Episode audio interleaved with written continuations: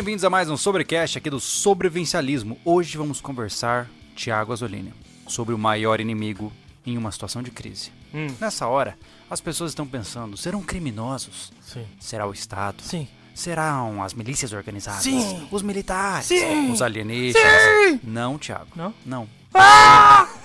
Nossa. Você está errado. É a sua mente. É, meu amigo.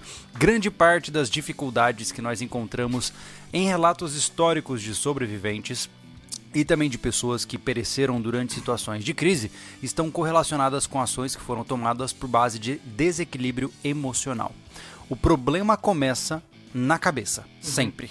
Né? Sempre que nós passamos por uma situação difícil, ah, essa situação geralmente gera desequilíbrio emocional e aí a pessoa não pensa com clareza, toma decisões equivocadas e por isso ela eh, acaba perecendo numa situação de crise, né? É muito comum isso acontecer e é por isso que o número de fatalidades é gigantesco. Logo de cara eu já coloco aqui uma literatura para quem quer conhecer mais sobre psicologia do desastre, que é O Impensável de Amanda Ripley, baita livro, cara, ela fez um estudo aprofundado do que aconteceu com as vítimas do World Trade Center. E para a, a surpresa dela, ela diz que uma grande quantidade das vítimas, ao menos o, o que os sobreviventes relatam, ficou sentada em suas mesas esperando alguém dizer alguma coisa para o que fazer. Elas não tomaram ação nenhuma para salvarem suas vidas. Ou seja, o maior inimigo é você mesmo, né? Sim. Mas a gente vai falar bastante sobre isso hoje.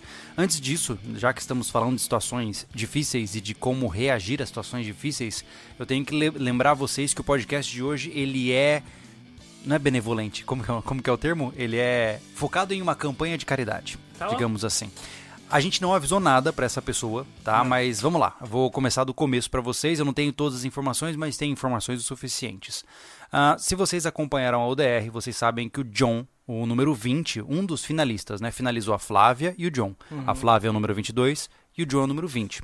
O John estava voltando de um treinamento em seu veículo quando uma carreta invadiu a pista dele e tombou a carga em cima do Uno dele. Quando a carga começou a tombar, a única reação que ele teve foi se jogar para o banco do passageiro e foi o que salvou a vida dele. O carro dele virou uma panqueca amassada. Ele ficou 30 minutos preso nas ferragens, tá? E enquanto estava nas ferragens, saquearam o carro dele, roubaram o notebook, roubaram um monte de coisas dele. E o cara tá prestes a ter o nascimento do filho. Ou seja, ele perdeu o veículo dele, que era o meio de trabalho, perdeu o notebook, perdeu tudo, né? E tá com a mão fraturada, tá cheio de pontos, todo remendado, mas está bem, está vivo, né? No entanto, eh, nós queríamos ajudá-lo, né? Como eu disse, eu não falei nada pra ele, tá? Ele não tá sabendo de nada disso. Mas eu acho que eh, a comunidade, quando se une, pode promover mudanças muito positivas na vida de alguém, né? Então, para que a gente possa fazer a nossa parte, ajudar o Johnny aí nessa fase de eh, pai fresco, né? E ao mesmo tempo de se recuperar desse desastre, ah, eu vou, a gente vai colocar esse facão personalizado na linha de hoje. Como é que vai funcionar, tá? Se você quer ajudar o John, se você quer ajudar o número 20 e também é, concorrer aí a um facão personalizado, você tem que doar um pix de 20 pila para 10? Deu, perdão, desculpa. É, é que eu lembrei do número 20. Ah. de 10 reais, ah, um pix de 10 reais. é, o, todo o dinheiro arrecadado no sorteio desse facão vai para o John, tá? A gente não vai tirar nada pra gente. É, esse facão aqui, ele tem uma banha personalizada com o brasão do sobrevivencialismo e também, ó, tá escrito aqui, ele é todo preto e aqui também tem a logo do, do sobrevivencialismo com SV embaixo, tá? Vocês vão ter a oportunidade de conseguir o facão antes de ser vendido na loja, né? Exato, vai Ele ser o tá primeiro, né? ainda na Nem tá loja. disponível na loja. A É, gente decidiu isso pra, sei lá, de repente dar um ânimo pra vocês e o meu principal objetivo aqui é que não é por esses maus exemplos aí que toda a sociedade tá condenada, entendeu? Então a gente É. vai provar que aconteceu essa, esse problema de saquear o carro Eu dele. vou mostrar ali na- É. a- o, a- o estado do carro. Exato. A gente vai provar isso, que saquear o carro dele foram pessoas ruins que fizeram isso. Mas existem muitas mais pessoas boas para ajudar ele nesse momento, entendeu? Então é essa, esse é o objetivo nosso. Vamos- Vamos fixar o, o- Dá pra fixar o, o.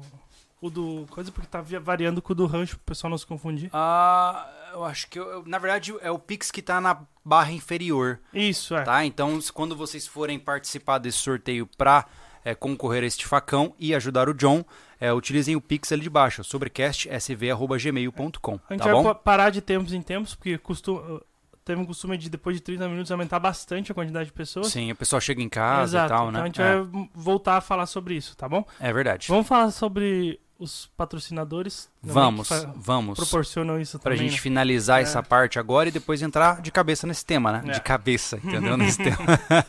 Bom, gente, devo lembrá-los que este é, podcast aqui, na verdade, a iniciativa do sobrevivencialismo só acontece por conta de várias iniciativas que estão auxiliando e também orbitando em volta, né? Tem- nós temos as nossas iniciativas, temos a loja SV aí, que inclusive agora nós estamos com as garrafas com filtro portátil, ou seja, que você consegue não só ter uma garrafa de Tritan, que é um plástico extremamente resistente, como também ter um sistema de filtragem que filtra 99,9% da água, eh, das impurezas da água, incluindo trialometanos, bactérias, protozoários e até reduz a presença de metais pesados. É realmente um negócio impressionante. Se você precisa de um equipamento para beber água praticamente em qualquer situação, com certeza esse filtro vai te ajudar, tá? Além disso, nós temos nossos canivetes. Chegaram, né, Tiago? Agora Chegaram, os já canivetes, tá tá? renovado o estoque. Para quem ficou querendo da última vez que a gente anunciou os canivetes, renovamos o estoque. Se você não comprou o teu, corre lá porque eu tenho certeza que vai acabar em breve de novo. Então corre lá para comprar mais uma vez também, tá? Além disso, temos as nossas botas, a bota Teiro e o tênis Strato. Se você busca por bons equipamentos, é na loja CV que você vai encontrar. Olha só, o John tá aqui. O John tá aí? Acabou de se tornar membro novamente aqui. Olha aí, John. E aí, cara, Ah. tudo bem? Espero que esteja bem ah, e desejo boa recuperação aí na tua, na tua jornada, cara. Mas enfim, é, como eu disse, John, se você ficar ofendido pelo que a gente tá fazendo aqui, peço desculpas, mas a gente É. vai mandar o John de qualquer maneira e gente- você não pode negar, A gente tá? preferiu pedir desculpa do que pedir permissão. Exatamente, exatamente. Mas enfim, continuando com o nosso papo, né? Ah, devo lembrá-los também que nós temos o nosso portal, que inclusive nós lançamos na semana passada um vídeo muito legal com o Lucas sobre off-grid. A gente fez quase que um podcast com ele, foram 50 Uhum. uma hora, minutos, é é. uma hora de conversa aproximadamente, onde o Lucas é um cara que ele faz, ele é especializado em montagem de sistemas solares off-grid. O cara vai nessas fazendas no meio do nada, onde não tem como pegar a energia da concessionária e monta sistemas enormes off-grid. E a gente fez uma conversa com ele e essa, conversa foi incrível, tirou muitos mitos da nossa cabeça e nós estamos, eu já estou cogitando seriamente fazer a minha casa sem a energia elétrica da concessionária, só na base do off-grid. Quem sabe, né? Tá tudo bem aí? tá recebendo mil mensagens. Sim, normal. Mas enfim, isso é um ponto importante é, que foi muito legal pra gente ter lá e no portal tá essa conversa inteira para você acessar. Se você quiser, o link está aqui na descrição também. É um portal que tem vários especialistas diferentes, com vídeos diferentes, todo um foco exclusivo, especialmente agora no momento em que nós estamos, onde nós não estamos falando de armas de fogo aqui no sobrevivencialismo, a gente ainda continua de uma maneira também comedida lá no portal. Né? Então tem muita coisa legal lá no portal. Se você nunca atirou na vida, tem uma série gigante lá ensinando desde como é, empunhar uma pistola, carregador, troca, mil coisas diferentes, tá? Então é realmente bem completo, É, né? Inclusive, os últimos, as últimas postagens foram sobre transtornos. A gente falou com a nutricionista sobre transtornos alimentares e tu, tu falou sobre o transtorno do Obsessivo compu- compulsivo. compulsivo, né? É. É. verdade, é verdade. Então tá lá no portal. Além disso, nós temos a loja Palácio das Ferramentas, que é uma loja que- focada para você construir os- a sua oficina, a sua maleta de ferramentas. Se hoje você está buscando ferramentas de qualidade, eles são os as pessoas que distribuem a ma- maior quantidade de marcas confiáveis que a gente encontra por aí. Os caras têm um preço muito bom, vale a pena você conferir também. E por fim, a nossa outra patrocinadora é a Morgantes Metais. Inclusive, devo lembrá-los que a nossa dog tag ainda está lá, tá? É.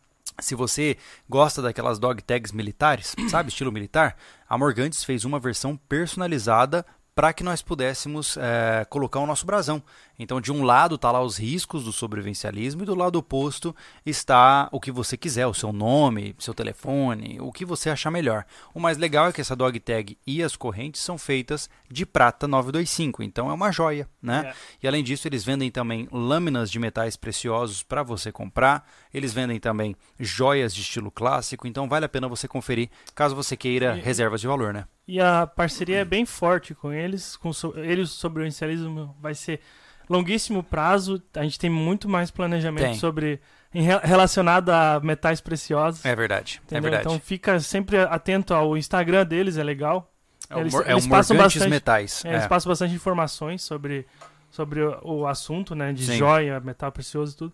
Então, E também ainda tem que esses- conferir, né? essas novidades aí. E conferir também o podcast que a gente fez com o Avelino, que é o que Isso. está à frente da Morgantes Metais, né? A gente fez ele faz dois ou três podcasts Foi, atrás. um, foi dia 1 de fevereiro. Tá aí. Então faz alguns podcasts atrás. É, é uma né? coisa que a gente vai fazer, já Uhum. pode falar com eles, que a gente tem uma. ele- o Avelino virá aqui a cada bimestre. Isso, uma Entendeu? vez a cada bimestre ele vem aqui pra gente conversar sobre economia global Exato. e tentar entender um pouco mais desse mundo, né, de uma maneira mais interessante também, É. né? Ainda mais que é, tá vindo coisa. Tá vindo bicho ruim aí. Tá, o bicho papão tá na porta, né? É, Como é que então- é? Os bárbaros estão no portão. Exato. Mas enfim, antes da gente mergulhar no nosso tema, eu devo novamente agradecer a sua presença, rep- repetir a questão ali do John, se vocês quiserem auxiliar ele nessa jornada, fiquem à vontade. E vamos, antes de começar o tema, vamos dar uma olhada nos superchats, né? Porque senão a gente vai começar a Uhum. conversar e aí os superchats não batem com nada do que a gente tá falando, Aham. né? Diga-me. O Diego Trento. Abraço pra galera do turno da noite da Vigilância do Lanche. Legal. Massa. Aqui o Ernesto Freitas. Olha aí. Nossa, a gente vai ter que ver isso aí. ah, Ele mandou para ajudar o 20. R$ 59,99 euros. Eita, É caramba, bastante, obrigado, né? Ernesto. Obrigado. Legal. Um, oficina de casa, em casa mandou também um, um real e não falou nada. Obrigado. Pifol Design. Uhum. Pifol. Hum. WL no final. Como é Ah. a pronúncia? Pifol? Pifol. PA-Fol. Pifol. Sei lá, É. enfim. É. Boa noite, iniciei meu negócio inspirado em vocês. O Júlio comen- comentou sobre lidar com o luto e ajudo pessoas com isso. Restauro fotos de família. Ah, que legal. Olha só. Ó, olha aqui. Esse cara é ligeiro. Muito bom. Ah, Desconto de 20 reais hoje. olha o aí. arroba é restaurar, ó, restaurar fotos antigas. Tá aí. Arroba restaurar fotos antigas. Exato. você tem fotos aí das suas pessoas amadas que você tá vendo que elas estão se desmanchando, fala com o nosso amigo. Uhum. Tem até desconto, tá vendo? Propaganda. Esse rapaz. Isso Mas se ele chama. sabe como é que Isso faz. se chama marketing de guerrilha. E você fez muito bem. Parabéns. Parabéns. O, a Manuela Inácio mandou bom dia, tava ansioso pra live. Olá, Manuela. Tudo bem? Como você está? Top. É isso aí de. de, de. Beleza. Bom, como eu falei, muita gente chegou agora, né? Quando eu- a gente agendou a live, né, nosso podcast aí, muita gente falou: "Ah, o maior inimigo do sobrevivencialista é o Estado", né? E não, né? Eu acredito que o primeiro passo que nós temos que entender é que assim, ó, é muito fácil, cara, a gente sempre externalizar a responsabilidade. E a gente toma, tem que tomar muito cuidado, porque a gente sempre faz isso, né? Apontar o dedo pros outros e olhar menos pra gente, né? O tempo Total. todo é aquela clássica de que quando você aponta um dedo tem quatro mirando pra você, né? então, essa é a questão principal. Geralmente, nós culpamos os outros pelas nossas dificuldades, pelas, nossos, pelas adversidades do mundo e etc. E eu sei que sim, em vários momentos, a crueldade, os desastres, os acidentes, eles vão muito além do que a gente quer, né? É. Mas existe algo que nós temos e que ninguém nunca poderá tirar, que é a forma como nós reagimos na adversidade. Desastre todo mundo vai ter na sua vida, né? Você hora ou outra vai ter uma situação muito difícil para enfrentar, seja a morte de um ente querido, seja é, uma situação de crise de financeira ali, que você está desempregado. Você vai passar por momentos difíceis na sua vida, porque isso é viver, né? Não tem jeito da gente escapar. São poucas as pessoas que conseguem viver grande parte da sua vida no mundo de algodão doce, né? A maioria de nós passa por muito perrengue, né? E os perrengues, eles são quase que inevitáveis. Então, o que a gente pode mudar é a forma como a gente encara esses perrengues, né? E geralmente o que, que a gente faz? A gente se fecha e a culpa é do fulano, a culpa é do ciclano, né? A culpa é do outro. É um dos maiores erros, né? A mesma coisa acontece quando a gente fala do corpo, né? É, o cara ele, ele aponta os dedos para todo mundo, mas ele não cuida do próprio corpo, não sabe como está a própria saúde, né? E eu acho que, imagine comigo, se a saúde física já é negligenciada por muitos preparadores, a saúde mental, então, ela é quase que esquecida, e né? é, é até ter um baita preconceito sobre isso, né, cara? Sobre É. se cuidar. É, É, até pouco tempo atrás, eu não vou, eu não vou falar no geral, né? Eu vou falar do, no meu círculo. Tu ir pra um psicólogo, tu tá meio louco. É, eu, eu lembro que quando eu me formei, eu me formei em 2012 em psicologia, caso vocês não saibam, eu sou formado em psicologia e atuei por dois anos e meio, depois eu fiquei só no YouTube aqui com vocês e agora eu voltei a atuar novamente, né? Voltei a... É, tô com CRP ativo, tudo certinho, tenho pacientes na clínica e uma das coisas que eu percebo é que quando eu me formei lá atrás, era assim, era característico. Psicólogo, e, e olha só que preconceito, né? Psicólogo era para madame, Hum. ou era para pessoas loucas. Era isso, Caramba. né? E hoje as coisas mudaram. Hoje eu sinto que tem existe uma concepção muito mais avançada disso, né? E acho legal muitos dos meus clientes falam assim: "Olha, Júlio, eu gosto de estar em processo terapêutico não para resolver um problema específico, mas eu acredito que é como se fosse a minha academia em relação ao corpo, né? Uhum. Se pro meu corpo eu vou na academia, para minha mente eu vou para um terapeuta, né? É justo. E é uma forma muito legal, uma correlação muito positiva, É um sabe, personal trainer, né? É, é um mind trainer, É. né? Exato, é, é o mesmo processo. Sim. Porque o terapeuta, ele nada mais é do que um cara que vai sentar com você e pensar no que você está pensando. Uhum. né? É uma mente a mais para tentar resolver o que você está tentando resolver dentro de si, né? E é natural que hoje, grande parte das pessoas, e eu digo isso com propriedade, grande parte das pessoas causa sofrimento em suas vidas por serem incompetentes de reconhecer as suas próprias emoções e administrar ah, as consequências das suas emoções. Tem muita gente que sequer consegue entender que os seus atos têm consequência. Uhum. O cara muitas vezes é o clássico domingo à noite o cara enche a cara e tem que trabalhar segunda de manhã. Tipo, ele sabe que ele tem que trabalhar no dia seguinte. Ele sabe que ele vai se prejudicar. Mas ele se boicota do mesmo jeito, ele se sabota do mesmo jeito e vai lá e se ferra inteiro, né? E aí depois ele reclama que a empresa era, o patrão era um desgraçado e aquela coisa toda. Então ele sempre está terceirizando, jogando pros outros o tempo todo, né? Exato, mas é, esse também já é um comportamento de, de se livrar da crise de uma forma que tu não consegue agir, né? Exato, só que o grande problema é que, como eu disse, é, os fatos são o que são. Né? E se você lida com os fatos de maneira equivocada, você pode causar sofrimento. É o caso clássico também do homem casado que trai sua esposa. Uhum. Ele sabe que eventualmente vai dar ruim. Ele sabe. Mas ele paga para ver. Né? É a mesma coisa que acontece em qualquer outra situação de desastre também. Né? Mas o mais importante é entender, gente, que nós somos muito iliterados e pouco culturados no que é saúde mental. A maioria das pessoas não sabe o que é saúde mental. Elas acham que é aquela coisa mais ampla, ai, do bem-estar. Não, existe categorização, existe ramificação do que é uma saúde mental, como funciona, assim como a saúde física. Você pode, por exemplo, estar com o teu sistema digestivo bom, mas o teu sistema imunológico uma porcaria. Entendeu? São setores. Sim. E na saúde mental é a mesma coisa, né? Só que o grande problema é que muitas vezes a pessoa não sabe nem mesmo o que, que ela tem que cuidar. E a cultura que eu vejo que nós vemos no cinema, por exemplo, ah, você vê em filmes de ação o cara matando todo mundo e ele sai ileso de tudo que acontece, É. né? Ele sempre, o cara é sempre assim, o, o mocinho vai lá, mata 800 capangas e no final ele tá beijando a mulher mais bonita do filme e feliz numa casa no campo. Estresse pós-traumático não existe. Exato, e assim, e por mais romântico que soe, não é assim que acontece. Né? Quando a gente começa a visitar ah, cenários de desastre, e principalmente civilizações que sofreram com guerra, o nível de transtornos são gigantescos. Não só de transtornos, como de abuso de substâncias. Né? Para vocês terem uma ideia, aproximadamente é um número que flutua muito, porque vai de cultura para cultura, né? Mas, por exemplo, a gente sabe que o país com maior quantidade de veteranos de guerra no mundo é os Estados Unidos. Né? Ele tem com aproximadamente 7% da população americana é veterana de guerra. Né? E desses 7%, 20% desenvolveram transtorno de estresse pós-traumático por conta das situações. Uma série de outros desenvolveu depressão e muitos outros desenvolveram abuso de substâncias como álcool e drogas. Né? Então, entrar em uma zona de conflito onde não há lei e ordem e atirar em pessoas e combater, né? Geralmente deixa cicatrizes muito fortes no ser humano que ele provavelmente nunca mais vai se recuperar. É, e, e esse eu acho que eu- deve ser o perigo, Júlio. Do rapaz que fala que se entrar na minha casa eu vou matar. É, assim, eu, eu entendo que existe um fator que diminui as chances de você passar pelo estresse pós-traumático e que é a contextualização da violência. Por exemplo, se você tem uma crença profunda, tá? Imaginemos aqui que você cultivou dentro de você uma crença profunda de que ladrão não é gente, Uhum. tá? Você acredita piamente nisso. Tá? Você nem hesita. Você não vai pensar na família do ladrão, você não tá nem aí pra isso. Ladrão não é gente. E você cultivou essa mentalidade dentro da sua cabeça, tá?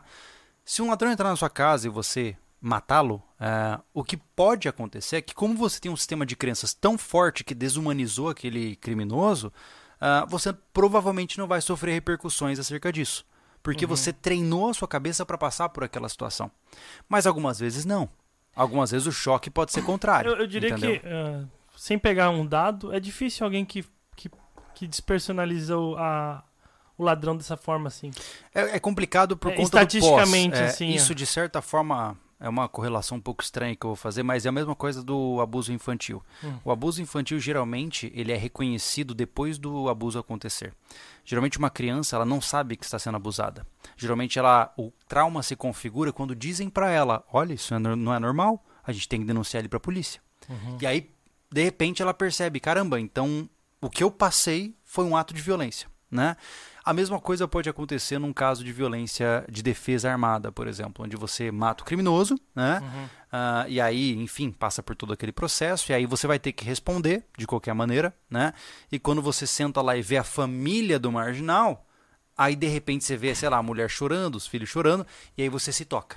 E aí se consolida um trauma, entre aspas, é, atrasado, né? Porque aí você vivenciou, não, eu não matei só uma coisa que me invadiu, e sim outro ser humano. Tinha né? outros dependentes dele ali. Exatamente. Então, é uma situação complexa. Eu não tô aqui de maneira nenhuma passando pano para criminosos, tá? Não, é isso, pelo a amor gente de tá Deus. ah, co- colocando num contexto É, mais eu tô comum, falando do né? fenômeno, É. é. E o que acontecia muitas vezes em situações de combate, ah, dentro de uma guerra não existe muita, não existem tratados de, de paz, não existem, né? Uhum. É, por exemplo, as minas terrestres eram proibidas, estão usando, Uhum. né? E uma série de crimes de guerra estão acontecendo em várias áreas do mundo nesse momento, enquanto conversamos. Porque a guerra ela é, é o que é, ela é a brutalidade da forma mais aberta possível, né? Aí tu, e tu. Por exemplo, na, na guerra aí tem muito relato de. Por exemplo, entre qualquer um dos dois países que estão lá Uhum. Os soldados entram na casa, estupram as mulheres e matam o resto. Assim, é característico tá, da espécie humana, quando em zonas de combate, é, especialmente quando existe uma cultura de, domina de dominância. Por exemplo, quando os alemães invadiram eh, próximo de Stalingrado, eles tinham uma impulsividade para destruir e saquear as cidades, porque eles queriam derrubar e profanar aquele inimigo. Quando os russos voltaram e começaram a invadir o território alemão, eles fizeram o dobro de crueldade, porque agora eles estavam destruindo quem os destruiu. Então a quantidade de estupros coletivos era gigantesca, a quantidade de, de violências drásticas assim eram terríveis, tá? E quando eu digo terríveis, eu estou falando de crianças, de, de crianças, meninos e meninas de 6 anos de idade em estupros coletivo, é, senhoras de mais de 80 anos, não só com homens, mas com objetos como garrafas quebradas e semelhantes. Tem um livro que é o, o livro é Ber- Berlim 1945 A Queda do Anthony Beaver. É um livro muito interessante que te dá muita raiva, mas muito interessante para entender o que é isso, sabe? E quando você começa a, a ler relatos de guerra, e você começa a, a ver vídeos, infelizmente hoje você vê muitos vídeos, né? Você entende que é, as discussões são irrelevantes, né? E passar por uma situação como aquela, com certeza vai deixar cicatrizes. Seja você o agressor ou a vítima. É, né? o- só pra. O Leandro Developer. Ele Uhum. falou, mas se não reagir, a sua família vai que vai chorar antes da família do bandido chorando do que a minha. É, Rafael? não- é, Leandro. Só que não é Leandro. tão simples assim, Leandro. Não, Leandro. Não, e não é, tipo, pra ti isso. Não é essa frase feita aí que tá comum É no que assim, último ó. dia, no último momento, que vai resolver o problema. Na prática, tua mente não vai aguentar. É que assim, ó. Leandro, veja só. Eu não tô dizendo o que você deve ou não fazer, É. tá? Eu te digo. Se um criminoso entra na minha casa, ele vira carne moída, certo? A questão é que eu não estou dizendo que você, o que você vá, ah, não, então abaixa as armas, entregue um Não. livro. Não é isso que eu estou dizendo. O que eu estou dizendo é que você provavelmente vai sofrer consequências emocionais na sua psique por conta desse evento. Entenda que, por exemplo, disparar uma arma e fazer um outro ser humano colapsar sobre a sua frente, gemendo de dor, com o intestino vazando fezes no teu chão, derrubando sangue, gritando, isso é traumático. É traumático para muita gente. E para aqueles que não sentem absolutamente nada, você provavelmente deve ter características, algum transtorno de personalidade, como sociopatia ou semelhante, tá? Então entenda que por, independente do contexto, quando você elimina outra vida, especialmente uma vida humana, algo dentro de você vai mudar. É uma reação química, né? Exato, eu não estou dizendo que é certo ou errado, estou dizendo o fenômeno, Isso. certo?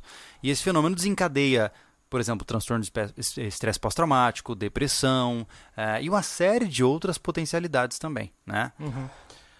Vou lembrar aqui, pessoal, hoje, Uhum. antes um pouco, que a hora de mandar o Pix, manda o, o número de celular. Ah, é verdade, é Entendeu? importante, né, É cara? importante colocar o número do celular na, na mensagem.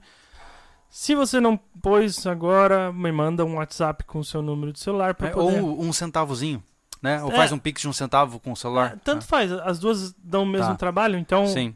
que dê menos custo pro, pra eles, entendeu? Pode mandar pra mim ali, se você esqueceu de colocar, manda um comprovante pra mim, pelo menos eu vou ter o teu contato. A gente vai sortear depois da live no Instagram, Uhum. tá? Vamos começar do começo, eu acho, Thiago. Assim, ó, é, é sabido, tá, que passar por situações de desastre e passar por situações de violência gera consequências na gente. Sim. Independente do quão macho você seja, independente do quão treinado você seja, né? É muito comum você ver pessoas de forças de, de operações especiais, extremamente bem treinadas, lutando com sua saúde mental. Sim. É comum ver isso. Né? Policiais nem se fala. O pessoal do BOP e tal, o índice de transtornos é muito alto. De depressão, de suicídio, porque você está lidando com algo que é limítrofe da nossa existência. É. Né? É, tu pode funcionar no, no exato momento da crise. Isso, é que Entendeu? assim, vamos lá. É, o primeiro passo é o seguinte, né? Quando você passa por uma situação de emergência, a primeira coisa que você tem que evitar é um bloqueio funcional, Isso. que é o que o pessoal chama de colar as placas. Uhum. né? Então, como é que você evita um bloqueio funcional? Geralmente com inoculação gradual de estresse. Então, vamos explicar isso de uma forma mais clara. Imaginemos que você, é, sei lá, você Posso, te dar, posso te dar um exemplo? vai, manda um Tá, exemplo. Um exemplo que eu vivi. Eu, Tá, com 16 anos de idade, eu estava lá na, no centro de Florianópolis, sentei numa cadeira no, na praça 15 de novembro. Eu estava cansado, com a mochila pesada, e eu tinha um celular, e Uhum, que eu tinha que fazer vários corres para minha mãe antes de ir para a escola. uhum, Eu sentei e liguei para ela: Mãe, tu vai querer alguma coisa a mais? Aquilo. De repente, eu estou na ligação, aparece três caras. Um em cada lado de mim, outro na frente, e eles cravam uma faca aqui, encostam uma faca aqui em mim. uhum. Na hora, eu comecei, eu não posso ficar nervoso, eu tenho que. Eu vou, aí eu- a questão de que tu vai falar qual é a técnica, tá? Mas o que, que eu pensei na hora? Eu não posso ficar nervoso, eu não posso fazer movimento brusco, eu baixei o celular, Uhum. eu olhei pra ele, ele falou o que, que ele queria, eu disse que eu não tinha, ele disse que tava me seguindo, ele disse que eu tinha que dar dinheiro pra ele, eu tirei a minha carteira bem devagar na trás. Uhum. Eu diminui bastante o movimento, entreguei o que eu tinha na carteira, se se eu não me lembro, uns 30 reais que eu tinha. Eles pegaram, deram uns tapas e saíram. A hora que terminou, eu soltei o ar. Uhum. E aí vem a E aí parei pra pensar. aí eu pensei, eu preciso ir na polícia. Aí eu, eu sabia que tinha um policial logo ali do outro lado da, da rua, Uhum. cuidando do trânsito. E quando eu fui falar pra ele, eu não conseguiria, eu não conseguia manter a minha perna parada. Uhum. A minha perna subia e descia, assim. É como Uhum. se fosse o calcanhar subindo e Sim, descendo. um pico de ansiedade, né? Um pico total. Então, tipo, foi o pós. Eu consegui manter a calma na É. hora, mas depois foi aquele boom. Sim. E o principal, depois de um pouco mais de tempo, tu começa a ver pessoas no lugar onde nem tem pessoas. É, esse tipo de coisa funciona da seguinte forma, na minha concepção, né? Geralmente homens se saem melhor em situações de emergência por uma razão. Nós somos agressivos, Uhum. por definição, né?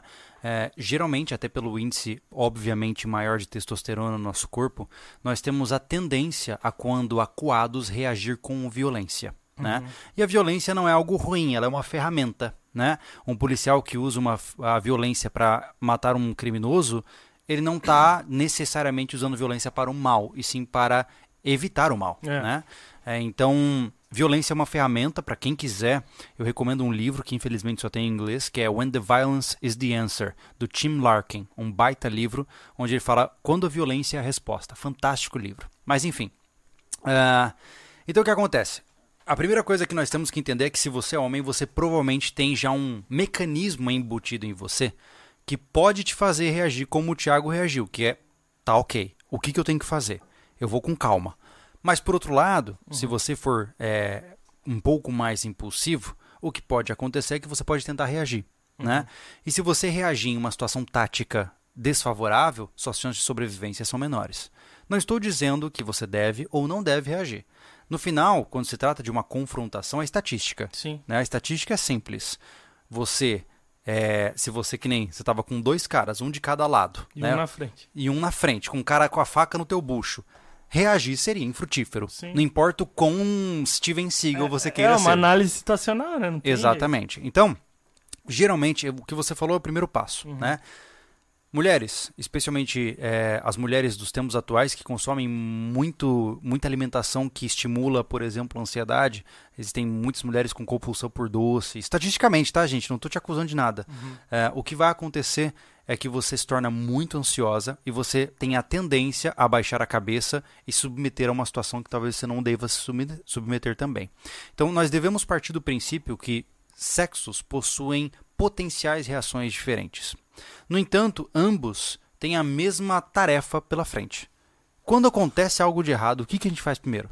Análise situacional. Uhum. A gente vai olhar, ok, o que está acontecendo, o que, que eu posso fazer e quais são as minhas chances de conseguir fazer isso. Simples, né? Não vamos puxar para algo extremo. Você está andando na estrada, puf, estoura um pneu, você sai meio truncho, para no acostamento. Ok, o que, que você faz? Sim. Entra em pânico? Não. Não entrar em pânico é infrutífero, né? É o que está no meu poder fazer, né? Exato. O ponto principal, cara, eu acho que para você aumentar suas chances de reagir adequadamente a situações de emergência, é você definir o que são pensamentos infrutíferos. Uhum. Por exemplo, ai meu Deus, eu tô ferrado. Infrutífero. Total. Ai, eu tenho que. Infrutífero. Começa pelo começo. Ok eu tô com o pneu furado numa estrada estranha, tá tudo muito escuro, tá passando um caminhão perto, não tem acostamento, o que, que eu preciso fazer? Entrar em pânico? Não. Eu preciso agora, nesse momento, sinalizar o meu veículo, antes de qualquer coisa. E aí você vai construindo a sua estratégia de atuação. Só que para você construir uma análise situacional e um planejamento de ação que faz sentido, que, que você precisa? Conhecimento. Uhum. Né? E esse conhecimento, ele vem com o que eu falei anteriormente, que é a inoculação de estresse gradual. Havia um, havia um teste que foi muito interessante que foi feito é, por cientista comportamental, que um teste que hoje em dia para os patamares atuais é muita crueldade, mas eu particularmente achei muito interessante, que é o seguinte, você vê como que é, né? Uh, eles pegaram é, um, um, rato né, e jogaram num balde de água. Uhum. E o rato ficava nadando, né? E quando o rato começava a cansar, eles tiravam o rato e botava o rato para descansar. Depois botava de novo, tirava, colocava, tirava, colocava, certo? Depois eles pegaram um rato que não fez esse processo intermitente. E o que, que eles fizeram? Eles pegaram um rato, entre aspas, virgem, né, que uhum. nunca passou por esse processo, e jogaram no balde d'água e cronometraram quanto tempo demoraria para ele morrer afogado. E depois disso, pegaram aquele outro rato que meio que já sabia o que, uhum. que ia rolar e jogaram no balde d'água para ver quanto tempo ele demoraria para ser afogado. E o que aconteceu é que o gato que passou o pela inoc... isso, o rato que passou pela inoculação de estresse, ele ficou cinco vezes mais tempo vivo. Porque como ele passou por aquele processo várias vezes, é. ele não teve que gastar energia tentando processar o que estava acontecendo. É a mesma história. Eu imagino que alguém no chat deva se identificar. Aquele, sempre tem aquele que foi assaltado mais de 10 vezes. Uhum. No décimo assalto, cara, você já nem se estressa mais. Você só sabe que perdeu.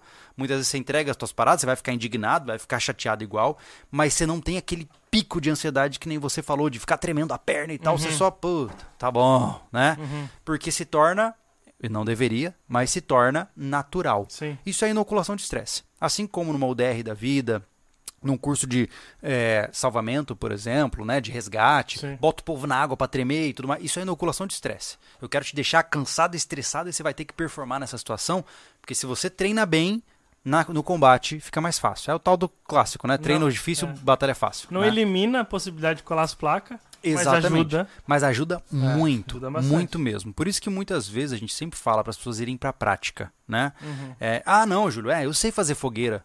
Tá, então faz o seguinte: vai acampar num dia chuvoso e tenta fazer uma fogueira debaixo de chuva. Uhum. Aí você está treinando. Sim. Entendeu? Treinar ali no, no, conforto da sua casa é um treino, beleza, dependendo do seu nível, mas ele só vai te levar até certo ponto. Uhum. A partir dali você tem que subir o nível, né? É. Mas assim, ó, uh, já que o Felipe Fonseca perguntou, é interessante a gente deixar claro que, de novo, que não é, não é 100% essa questão. A auto-inoculação de estresse, então seria a resposta para evitar não. colar as placas na situação de perrengue real? Não, não é porque, a resposta. Porque assim, ó, a inoculação de estresse, ela também gera, ela gera estresse. ela gera desgaste no seu sistema, Sim. né? Por mais que nós queiramos, cara, entenda o seguinte, você nunca vai estar preparado para tudo, certo? Quando você, por exemplo, que nem quando a gente estava muito mergulhado no mundo do tiro, por exemplo. Hum. É, eu já não estava mais pensando, eu não, eu não ficava nem mesmo ansioso na hora de passar por uma pista e treinar. Porque eu já, já tava ali no clima, eu tava na vibe, eu já tava acostumado com aquela, aquela ansiedade do cara com o cronômetro atrás de você para você performar, né?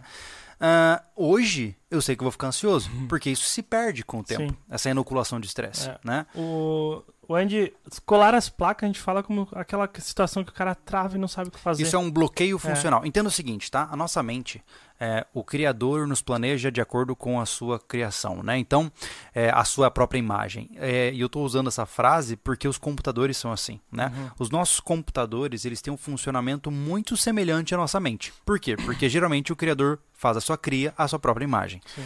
Imagine que quando imagina que você está andando na rua, tá? E de repente um cara chega do nada, você não viu ele chegando, ele chega e bota uma pistola em você e fala: "Me passa o que você tem ou você vai morrer". Nessa hora, imagina que se você fosse um computador, você abriu 50 programas ao mesmo tempo e começa a travar tudo e o Windows para de responder. Por quê? Porque tá tudo rodando ao mesmo tempo e o teu processador não consegue entender. Aí o que acontece? Tela azul. Você fica ah, travado. É um bloqueio funcional, né? Esse bloqueio, pra você ter uma ideia, já isso acontece também com gente que pula de paraquedas.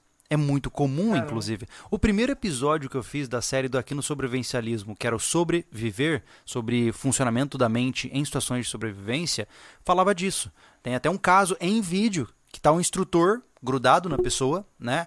E, e o instrutor tá assim, vai, abre paraquedas, abre paraquedas, a pessoa tá só assim, ó, flutuando, e ela não consegue reagir. Ela não consegue puxar o cordão que vai salvar a vida dela. Ela não consegue. Ela está é, com o programa não respondendo. Isso que é bloquear, bloqueio operacional, isso que é colar as placas, né? Colar as placas vem naquela naquela referência das baterias, né? Que quando as placas de chumbo se colam, a bateria para de funcionar, entendeu? Mas esse é o primeiro passo, é entender que nós temos uma soma de fatores, né? Que a inoculação de estresse ela, ela cria uma robustez emocional. Por isso que eu sempre falo, submeta-se ao desconforto, sempre, né? É que tu aumenta, ah, tu su- submetendo ao desconforto com situações bem parecidas com as reais, te prepara um pouco para a realidade. Só que a- na realidade, a hora que tu vai, por exemplo, num acidente atender, tudo é surpresa. Você tem um procedimento, mas a reação, por exemplo, da vítima é surpresa. Sim.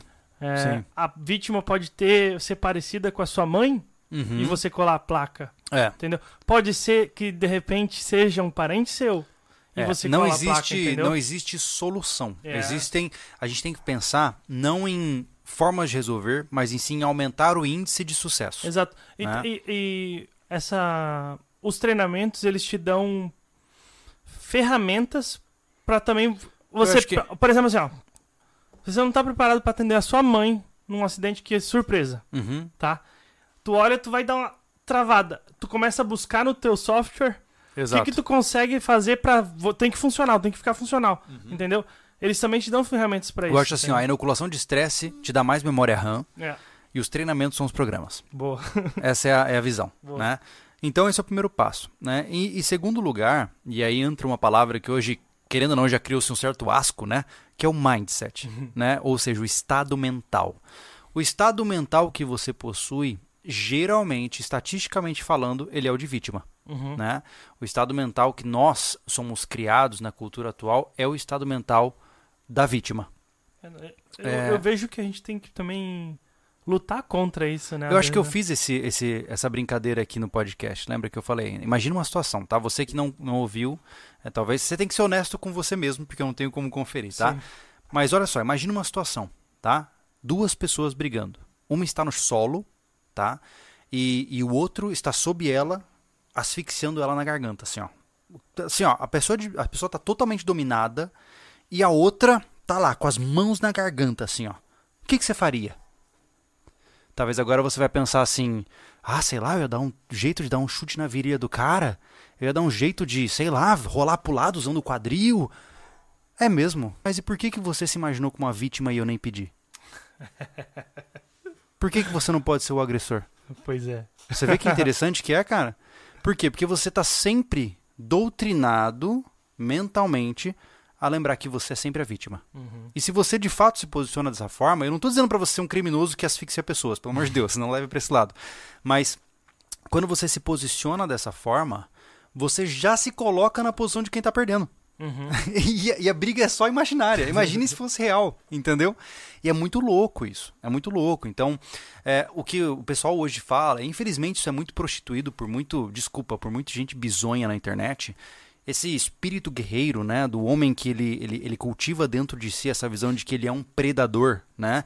Ou melhor dizendo, um, um um violent gentleman, né? Um, cava, um cavalheiro. Um bom, uh, homem, bom homem violento. Um bom homem violento, é, é melhor dizendo, né?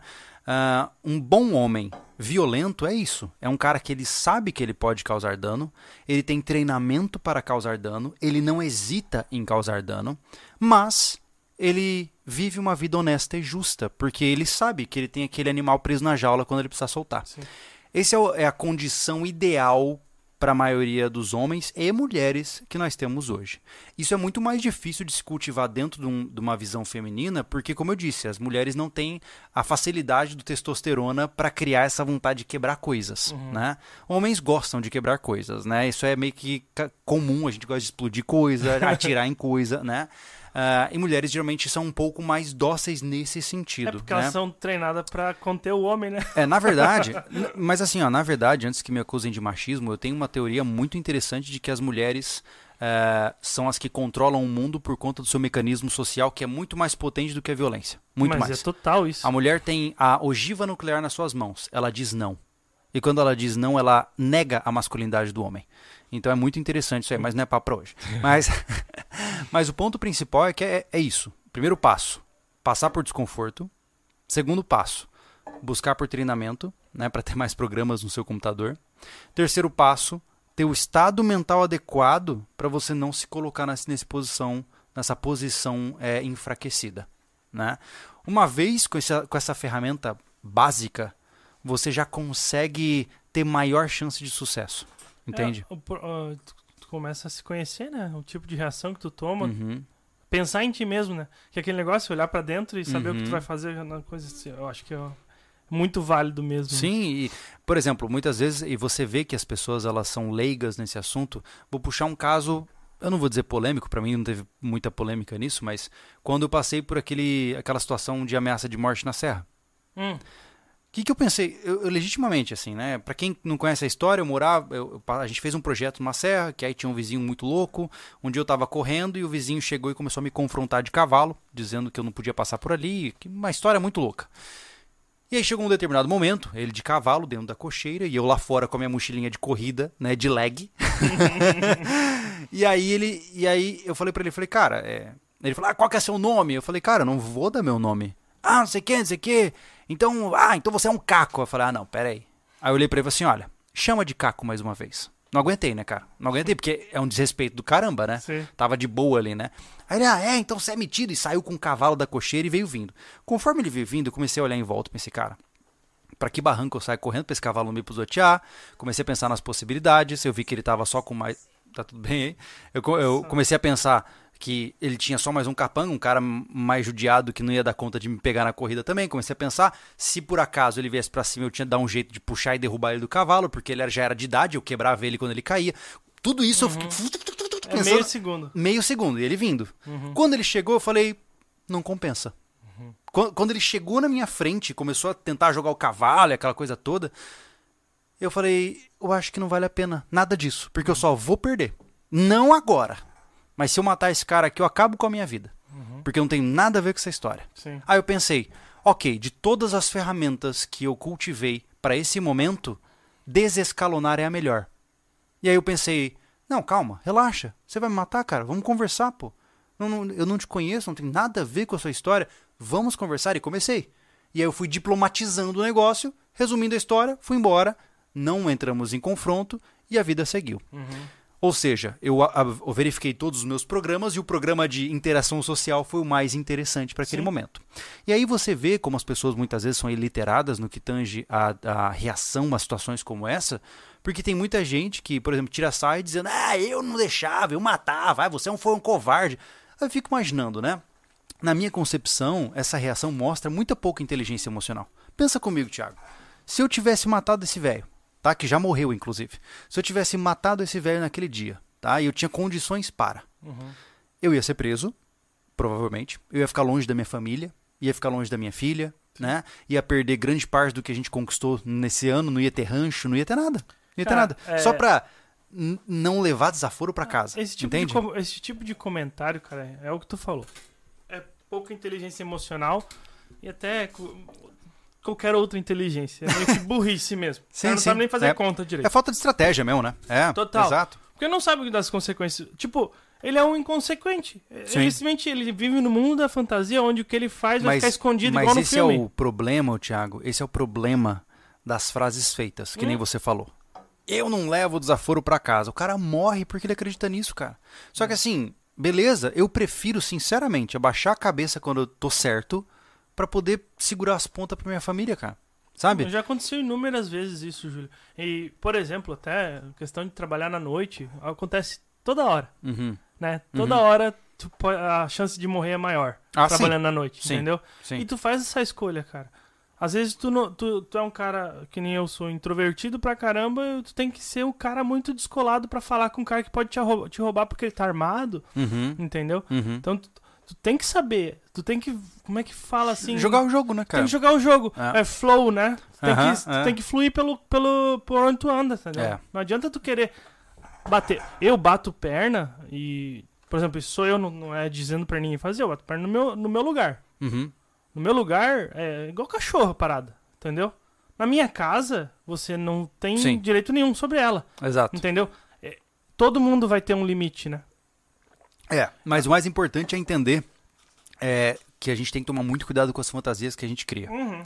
Porque, geralmente, é, especialmente nós homens que gostamos de filmes de ação, a gente quando imagina uma situação. Cara, e você provavelmente pensou assim, não negue, que eu sei que você pensou assim também.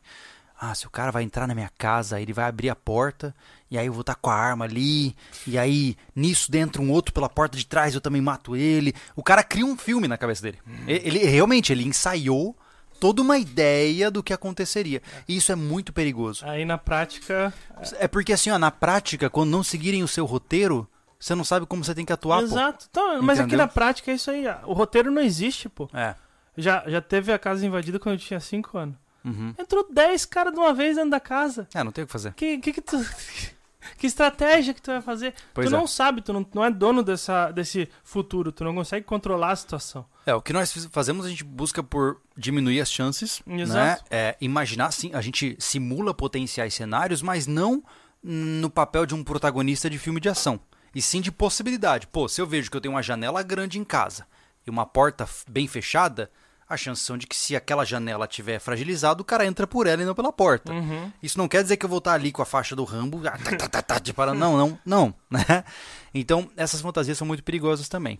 E novamente, voltando ao ponto principal, né, é que uma vez estando nesta situação e passando por ela, e se você sobreviver, saiba que você provavelmente vai passar por dificuldades. Sim. Porque, infelizmente, a nossa mente ela não é feita. Apesar da raça humana, a espécie humana, ser especializada em matar, né, é, existem várias teorias mostrando que o ser humano só é o que é porque ele é muito bom em matar. Né? É, nós só somos bons em matar, mas não significa que nós temos capacidade de lidar com isso mentalmente quando se trata de situações de violência extrema. A gente quebra alguma coisa dentro da gente nesse processo. É muito comum você ver o cara cair para o uso das drogas, para o alcoolismo, para a depressão, que leva ao suicídio e uma série de outros transtornos depois de passar por uma, uma situação traumática. né? Pra cobrir só, em vez de, É. de tratar aquilo ali, né? Exato. Agora, é importante só um, um resumo rápido sobre o trauma, né? Porque o que acontece? Geralmente, situações como essas, elas geram um trauma em você, tá? E o que, é o trauma?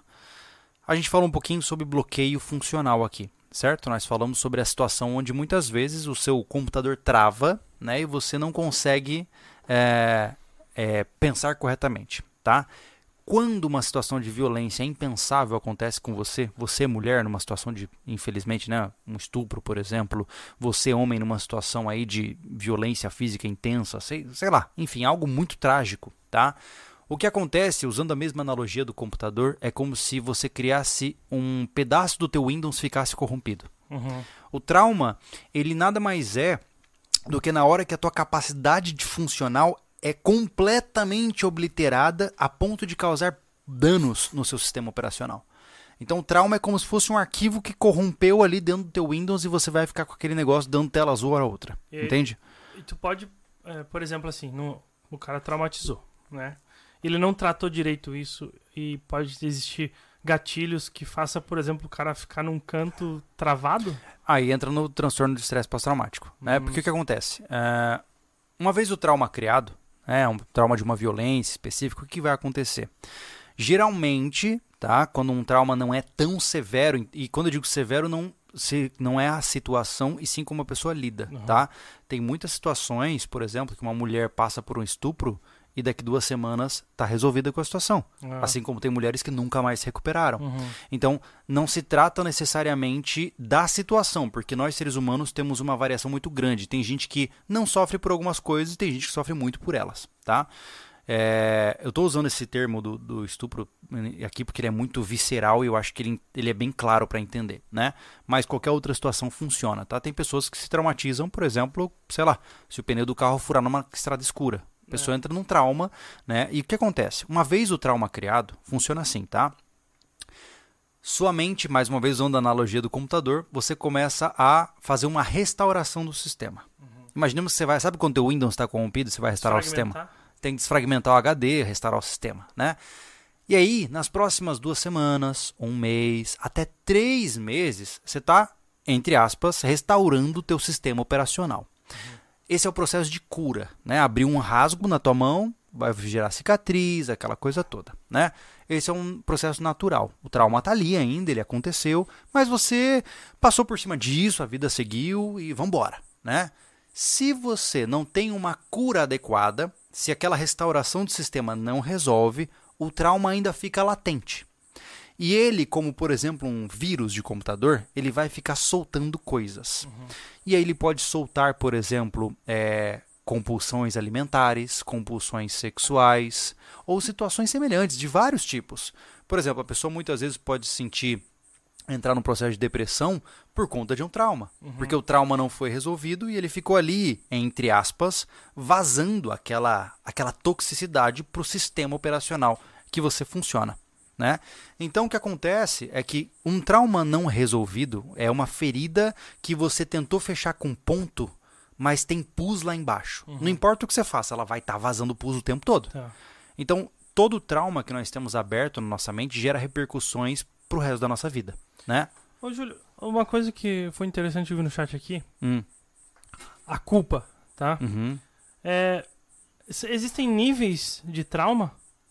Por exemplo, hum, o, o exemplo aqui do Diogo Walter, ele falou: é normal ter trauma por não ter feito nada? Passei por uma situação que eu poderia ter defendido uma mulher e quebrado o agressor.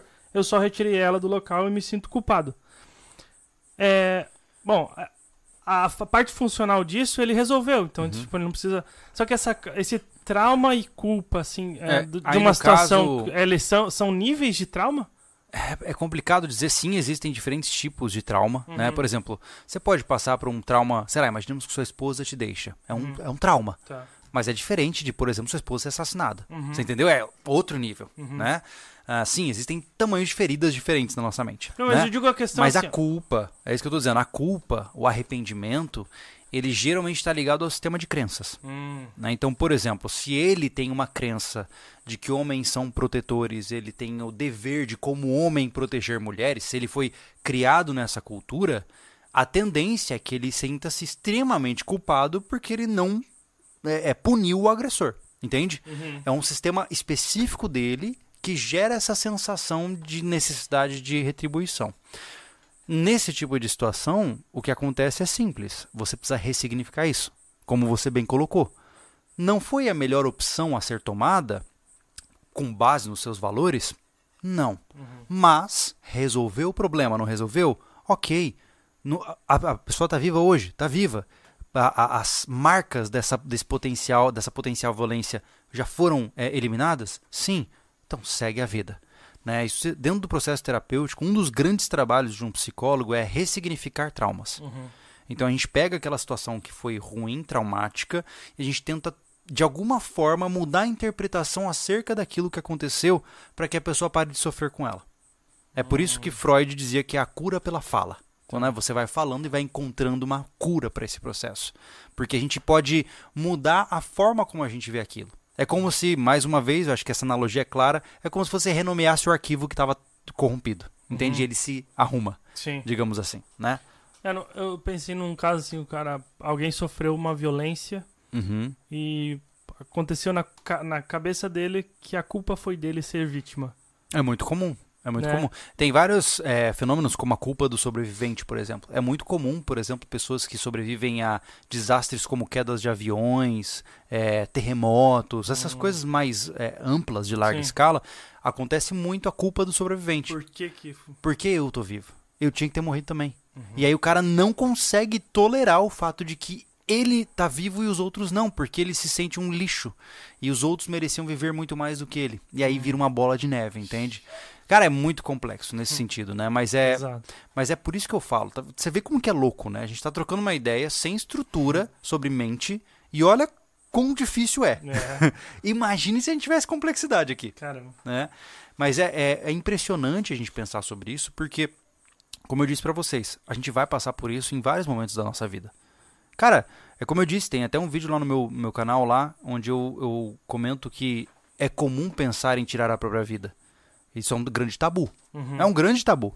Sim. Mas, cara, especialmente entre homens, se eu não me engano, 75% dos suicídios ainda são de homens.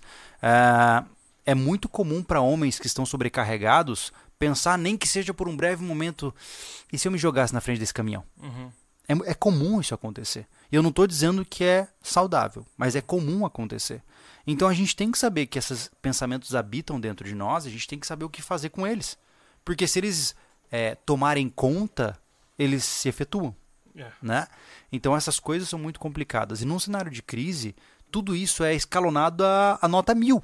Hum. Porque, como eu disse, é muito fácil ser gentil, educado e civilizado quando você tem a água, tem que estar tá com a barriga quentinha, né? Tá com um casaquinho quente. Hum. É fácil, cara.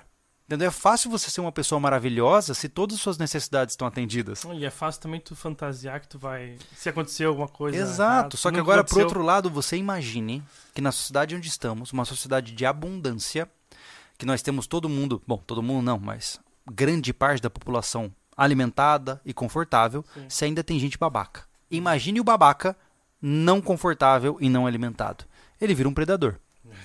Entendeu? É. E é por isso que a gente tem que estar tá ligado. A gente tem que entender que por mais que nós não queiramos, a crueldade ela é inerente do ser humano e você vai eventualmente olhar nos olhos da besta. Eventualmente, você vai se ver numa situação onde você vai ver o mal na sua frente. E você vai ter que reagir de algum jeito. Uhum. Seja pensando de forma estratégica e né, é, é, cedendo a briga, uhum. ou é, reagindo e pagando preço. Né? Então não é fácil, não.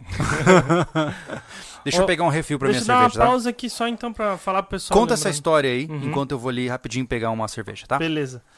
Gente, a gente tá com esse facão, facão SV, com a bainha com, com o brasão aqui. Tem a laser, os riscos e o SV entre colchetes. O que, que a gente tá fazendo? Quem, fa quem fazer um pix de 10 reais concorre a esse aqui que a gente vai, vai sortear depois da live no, no Instagram. Né? E você pode fazer esse pix colocando na mensagem o seu número de telefone para poder entrar em contato. Todo o dinheiro que a gente arrecadar com, essa, com esse sorteio, a gente vai converter para mandar um pix para o John Olive, que é o 20 da UDR. Ele sofreu um acidente em que um caminhão é, cheio de boi é, desviou de um buraco e não, não conseguiu é, voltar, tombou em cima do carro dele, que é um Uno, por, por uma reação muito divina, ele se jogou no, no banco do, do carona e conseguiu sobreviver. Ele ficou meia hora trancado nas, nas ferragens e foi para UTI e tal. Enquanto isso, saquearam as coisas do carro dele.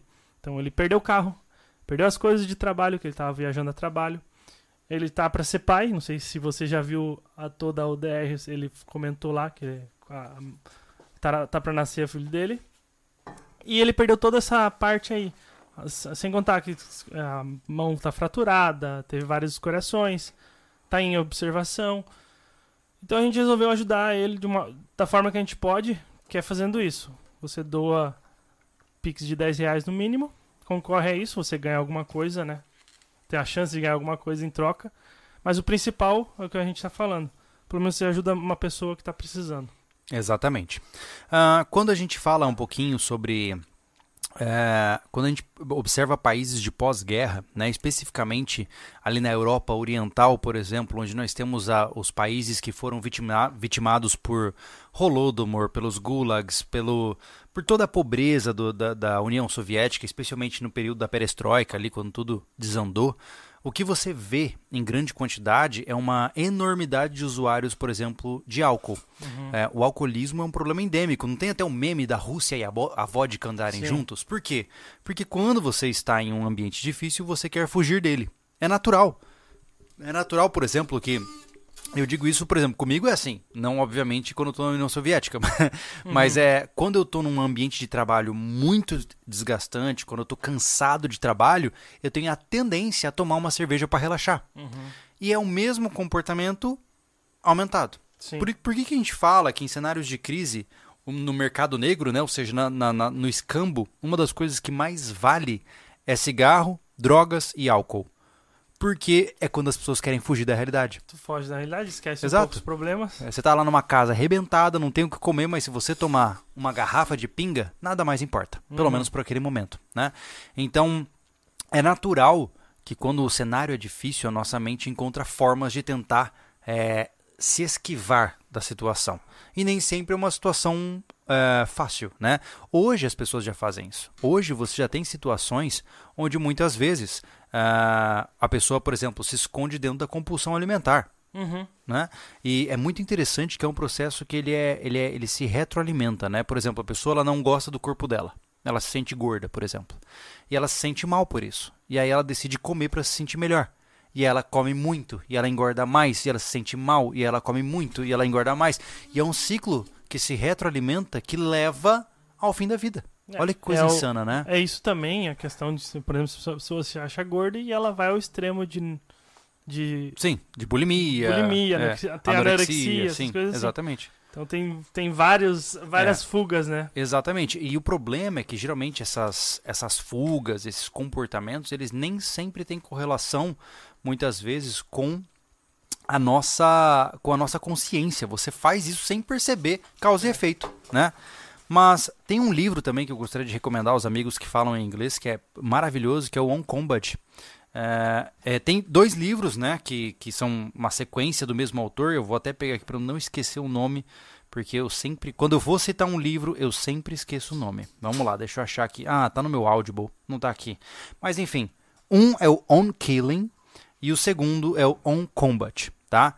Esses dois livros, eles trazem visões muito interessantes. O On Killing, ele estuda os efeitos psicológicos em um ser humano quando ele mata pessoas. E o segundo são os efeitos do combate prolongado na psique humana. Cara, é impressionante.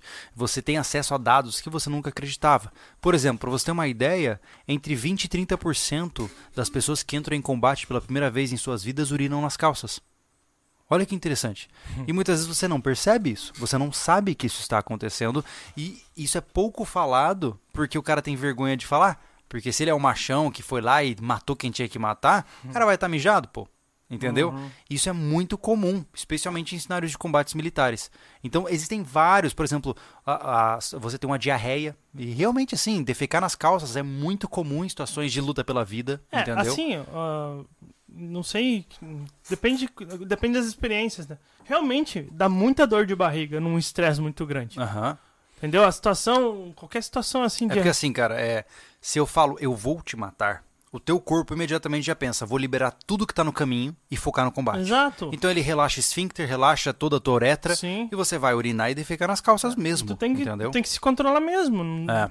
Cara, não é bonito tá ligado? Não é bonito, não, mas, mas, assim, mas é, é, o que, que tá... é, acontece. Mas assim, ó, é importante saber que acontece. Sim, sim, é Entendeu? o que eu falo. Por exemplo, no assalto da loja lá, cara, o tempo todo. Eu fiquei uhum. assim com a arma na minha cabeça e. E aquele uhum. negócio descontrolando, meu Deus do céu, é. eu tô é. tremendo, não, eu tenho que me controlar. Então o cara fica perdido. Aí Sim. tem um cara que tá te assaltando com um gatilho puxado, mais nervoso que tu. Uhum. Aí tu pensa, hoje eu vou morrer. É. Entendeu? E aí uma série de desenvolvimentos vão. Não, e o né? depois também. O depois é, não é bonito mesmo. Depois tu vai pro banheiro, tu vai, faz tudo. Uhum. É, é uma É um desgraça. efeito laxativo mesmo, É né? verdade. É verdade. Quer ir pro Superchats, cara? Vamos, Então vamos lá. vamos ver aqui. Eu só tenho que acertar porque é difícil Tá, enquanto no- isso, enquanto você fala, pessoal, caso vocês queiram conhecer, eu tenho um outro canal, que é o Júlio Lobo, onde eu só falo de psicologia e comportamento, tá? É, eu deveria postar mais lá, mas é, eu tô tentando postar pelo menos uma vez por semana. E é um canal que cresceu bastante ultimamente, bateu mais de 100 mil inscritos, então se vocês quiserem conhecer, fiquem à vontade. Lá eu falo só sobre comportamento, final de semana eu faço live de tema livre, respondendo vocês. Fiquem à vontade para conhecer também, tá? Diga-me. O, o John mandou aqui um superchat e falou: podem postar foto do acidente. Mandei no zap do Thiago. Beleza, Amo John. vocês. Cara, não sei, não sei o que você fez aí, cara. Ah, Você nasceu de novo. É. Tô Agora, o- emocionado aqui, ele falou. agora a ODR não é mais o seu desafio maior. Não, total, total. Você já ganhou uma prova mais difícil, meu Muito amigo. mais difícil. É É verdade. aquele negócio, na realidade o bicho pega, né? É, cara, é verdade. O Jorge Wolf, saúde mental é a base pra tudo. Riqueza, preparação. Júlio faz consulta online. Hoje colhi meu primeiro mel das abelhas. Já economizei uns 50 em mel. Olha aí, Jorge, legal, cara. Eu sim, eu a minha hoje eu tô montando a clínica presencial, mas eu ainda só atendo online. A minha dificuldade hoje é que eu só tenho 12 horários para atender e os meus 12 horários estão cheios. O que eu faço é que lá no meu canal, no Júlio Lobo, né, tem na descrição um formulário de terapia. Você pode preencher ali e entrar numa fila de espera, tá? Mas assim, eu não, eu não posso prometer que eu entrarei em contato tão rápido, porque tem muita gente na frente, tá? E é, no momento atual, infelizmente, eu não tenho muito o que fazer em relação a isso, mas se você quiser, eu ainda tô com, para confirmar, porque a nossa vida aqui tá uma loucura. Inclusive, não sei se vocês sabem, mas se tudo der certo, esse aqui é o último podcast nessa sala. É, não é garantido, mas. Não é garantido. pode ser que seja. Pode ser que seja. A gente tá de mudança, a gente tá saindo da chácara, né? Eu tô me mudando pro centro da cidade, porque tem muita coisa acontecendo aqui, né? Mas enfim, se vocês quiserem conhecer, eu vou, eu estou criando um protótipo agora, que é uma oficina de comportamento humano que eu vou fazer em São Paulo no dia 15 de abril. Se você quiser entender melhor dessa oficina, entra lá no canal Júlio Lobo, o link vai estar na descrição para você ver do que que se trata. Tá? Eu não vou ficar fazendo jabá aqui, fechou? É, depois coloca num comentário aqui. Ah, sim, sim, Ah. sim. É. Ah, o Carlos. Cara, depois eu tenho um. um- depois do superchat tem uma coisa pesada. Isso é Hum, difícil. tá bom. Vamos lá. Hoje muita gente desumaniza o adversário chamando de monte de ista. Uhum. Tá? Porque não. Pianista, saxofonista É, um monte de coisa. Aham, Taxista. Isso é muito ruim porque já vi gente desejando coisas horríveis. É o Carlos? É. É, Carlos, entenda que o primeiro passo para um combate é a desumanização do inimigo, tá? Hum. Isso é um procedimento. Entenda que eu não estou aqui falando para você que é algo casual e que acontece de vez em quando. Não. Para você fazer com que um lado mate o outro lado, você necessariamente precisa desumanizar o outro lado. Isso historicamente é assim, ó, é, é quid pro quo, entendeu? Se você for ver, por exemplo, voltando para a história mais moderna, na Segunda Guerra Mundial, os nazistas eles eram vistos como monstros, né? E os, os americanos eram vistos como monstros. E os judeus eram vistos como, para você ter uma ideia, a propaganda nazista muitas vezes era de que judeus passam sarna. E, e tinha muito disso de você desumanizar o seu inimigo, tá? É, na União Soviética a mesma coisa, na, na, na Itália a mesma coisa. Sempre que você precisa pegar jovens recém-treinados para atirar em outros seres humanos, você precisa convencê-los de que você está matando monstros e não pessoas. Por, por que, que eu sempre me oponho pesadamente quando eu vejo esses termos atuais eh, de vocês falando, ah, o cara é gado, né? Isso é um perigo, tá? Porque gado a gente mata, né? Gado a gente cria, engorda, mata e come, né? Não é uma pessoa, né? Então tem que tomar muito cuidado porque o primeiro passo, que é a desumanização, já está sendo feita. Né? Hoje, os lados políticos, eles já não se reconhecem mais como pessoas. Eles já são seres que você, no momento de raiva, poderia atirar e derrubar o cara sem muito, muito pestanejar. Isso é muito perigoso, né? Jorge Wolf, tem, tem situações que vamos ter que matar e mobilizar, mas tem situações que vamos ter que levantar as mãos e ajudar a carregar. Exatamente, Jorge. Uhum. Por isso que eu falo que tem que ter muito discernimento, né? Em alguns momentos é melhor é, levantar as mãos, né? E depois disso é, pegar os trapos e se reconstruir. É uma decisão muito pessoal sua, somente sua, que não cabe a ninguém interferir, né? Mas né, no final trata-se de chances de sucesso. Né? Quando você passa por uma situação de violência, você tem que observar quais são suas chances e se você está disposto a jogar essa roleta russa. Né? O Sérgio Henrique fala, rapazes, acompanho sobrevivencialismo desde o primeiro review da mini pack da Aztec. Caramba! onde o Júlio montou ele em um campo de- e mostrou ela. Legal ver o quanto vocês cresceram. Parabéns. Obrigado, Valeu, cara. Obrigado. Obrigado É. pelo apoio É. aí de tantos anos, né? Muito legal. Ó, o Guia de Armas. É, ele mandou aqui. Na Inglaterra, de tantos ataques à bomba feito pelo IRA, os ingleses ficaram acostumados. Aí ele tava naquela hora, do cara de ser várias vezes Hum, assaltado. Sim. Ele mandou É, isso cara. é normalização, Uhum. né? Normalização mesmo. O, o George Wolf, na hora que tu deu aquele exemplo, ele se pôs como terceiro. Teve várias pessoas que se puseram como terceiro. Hum, que exemplo? Do, do cara es- estrangulando alguém. Aham. Ah, ele se pôs como terceiro. Ah, tá. Eu pensei que eu teria que bater no cara que tava estrangulando. Ah, legal, legal. Mas por causa que tinha os dois brigando lá, eu ia tirar. Aham. Esse, mais ou menos. Ele falou assim: eu pensei em jogar um balde de geografia. Pra desengalfinhar os gatos. o Marlon Rimura, tipo o ditado, cuidado com a ira do homem paciente. Foi a hora que tu falou sobre o É, exemplo é teu. porque assim, uma- isso quem fala muito, é, Jordan Peterson fala muito, né? Ele, ele deixa claro que é o seguinte, que virtude não é ser ingênuo, virtude não é ser pacífico, virtude é saber que você é potencialmente assassino e escolher por plena vontade e disciplina não assassinar. Uhum. Então, um homem verdadeira- verdadeiramente bom é aquele que sabe que pode causar dano e escolhe não fazê-lo. É. O homem que sequer sabe que tem um monstro dentro de si, ele é perigoso. Aquele que diz que é amável e pacífico o tempo todo, ou ele está escondendo, ou ele sequer sabe o que está dentro dele. E é o cara que explode e de repente causa uma tragédia. né? E esse já é, assim, não, não é pra ser provocativo, sabe? Mas eu, eu acho que o homem que não conhece a si mesmo, assim, nessa forma, Uhum, não é tão, tão profundo assim, uhum. ele ainda não é homem. É, geralmente é, é a fase do galo, É. né? É, geralmente nós temos uma fase onde a gente coloca a crista pra cima, né? Isso. Que fica ali entre os seus, vamos depende muito, mas é entre os seus 14 e 25 anos, Por aí. tá? Aproximadamente. Mas isso é uma média, tem gente que tem É, 40 e tem, não virou homem tem ainda. adolescentes de 40 anos. Exato. A, a crista levantada é aquele jovem que ele acha que ele é muito capaz para Uhum. tudo, né? E até que um dia a vida mostra o contrário. De forma trágica, algumas vezes. O Kleber Cruz, Uhum. sobre a culpa e trauma. É bem similar à história do Homem-Aranha que não parou o bandido que matou o tio Ben. É- é, E certo? Esses filmes eles fazem sucesso porque eles mexem com arquétipos, com sensações que são muito profundas na humanidade, né? Entenda que é, eu digo isso não com prepotência, tá? Mas eu como psicólogo quando vou ver um filme eu já uma vez conhecendo o arquétipo que aquele filme segue, eu já entendi o fim e não preciso mais assistir. Porque na Marvel usa isso pesadamente. Total. Pesado. O tempo todo são arquétipos do herói. Por exemplo, Harry Potter é o arquétipo do garoto escolhido, né? Uhum. Ah, ele era um nada que tinha uma coisa especial, né? Matrix é o mesmo arquétipo. Frodo, do Senhor dos Anéis, é a mesma coisa. São, é a mesma história com roupagens diferentes. Porque nós, seres humanos, temos experiências que são muito características e fantasias que são muito coletivas entre todos nós.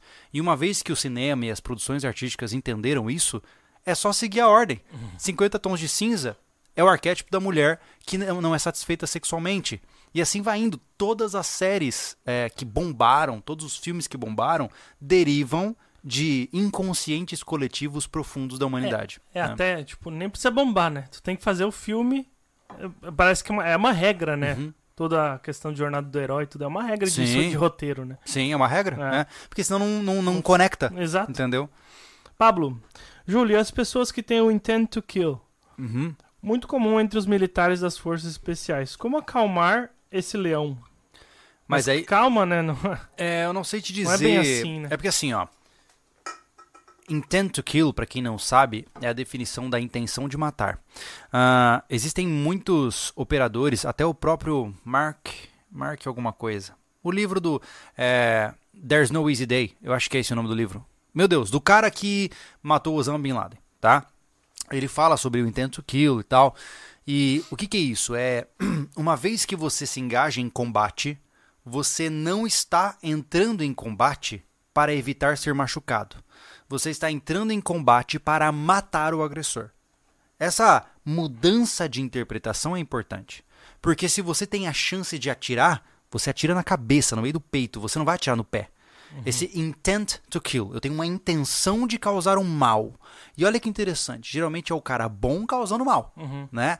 E essa, esse desenvolvimento dessa intenção de matar, ela, ela é muito complexa. Geralmente é muito aprofundada e muito bem feita em militares, né?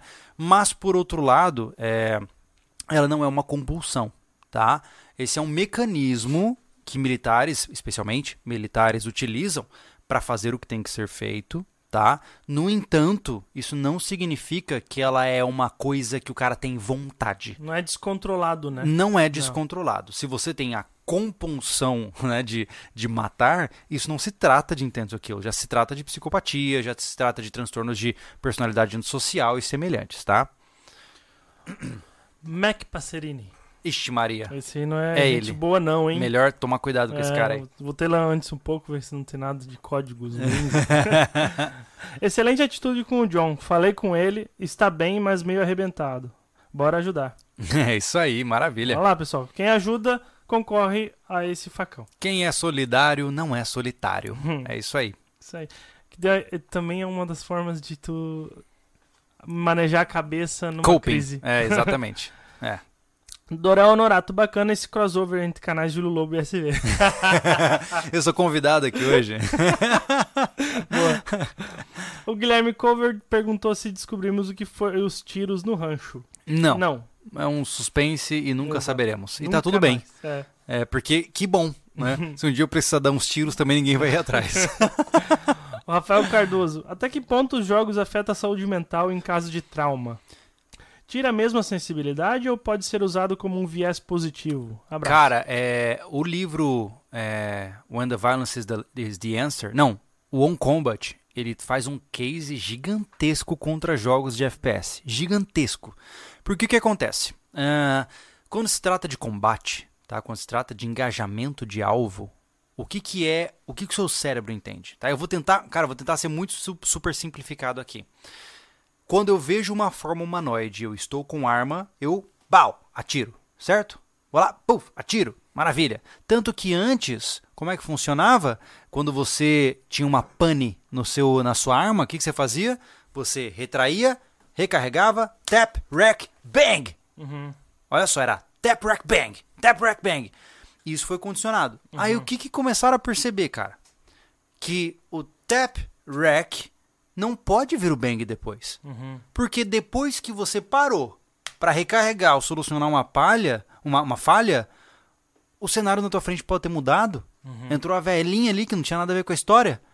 E você foi condicionado, que nem um cachorro que baba quando vem o sininho, a atirar depois o tap rack. Tap rack, bang. E aí o que aconteceu? Mudaram. Tap rack access. Hum. Por quê? Porque a nossa mente, ela segue procedimento. E se você doutrina jovens desde muito cedo a, ao, ao identificar uma forma humanoide, disparar com velocidade, de certa forma é um condicionamento operante que você está criando em jovens. Entende? Não é à toa que tem até um vídeo que há um tempão atrás viralizou, acho que da T-Rex Arms, onde eles botaram um jogador de airsoft, por exemplo, para disparar, é, e o cara mandou bem pra caramba né? O outro lá que eu até te mostrei, o cara que jogava drift. O, o, cara ganhou um campeonato de drift online, botaram ele num carro de drift no Matou mundo real. E o cara arregaçou no carro de, de drift, nunca tendo dirigido o carro de drift. Por quê?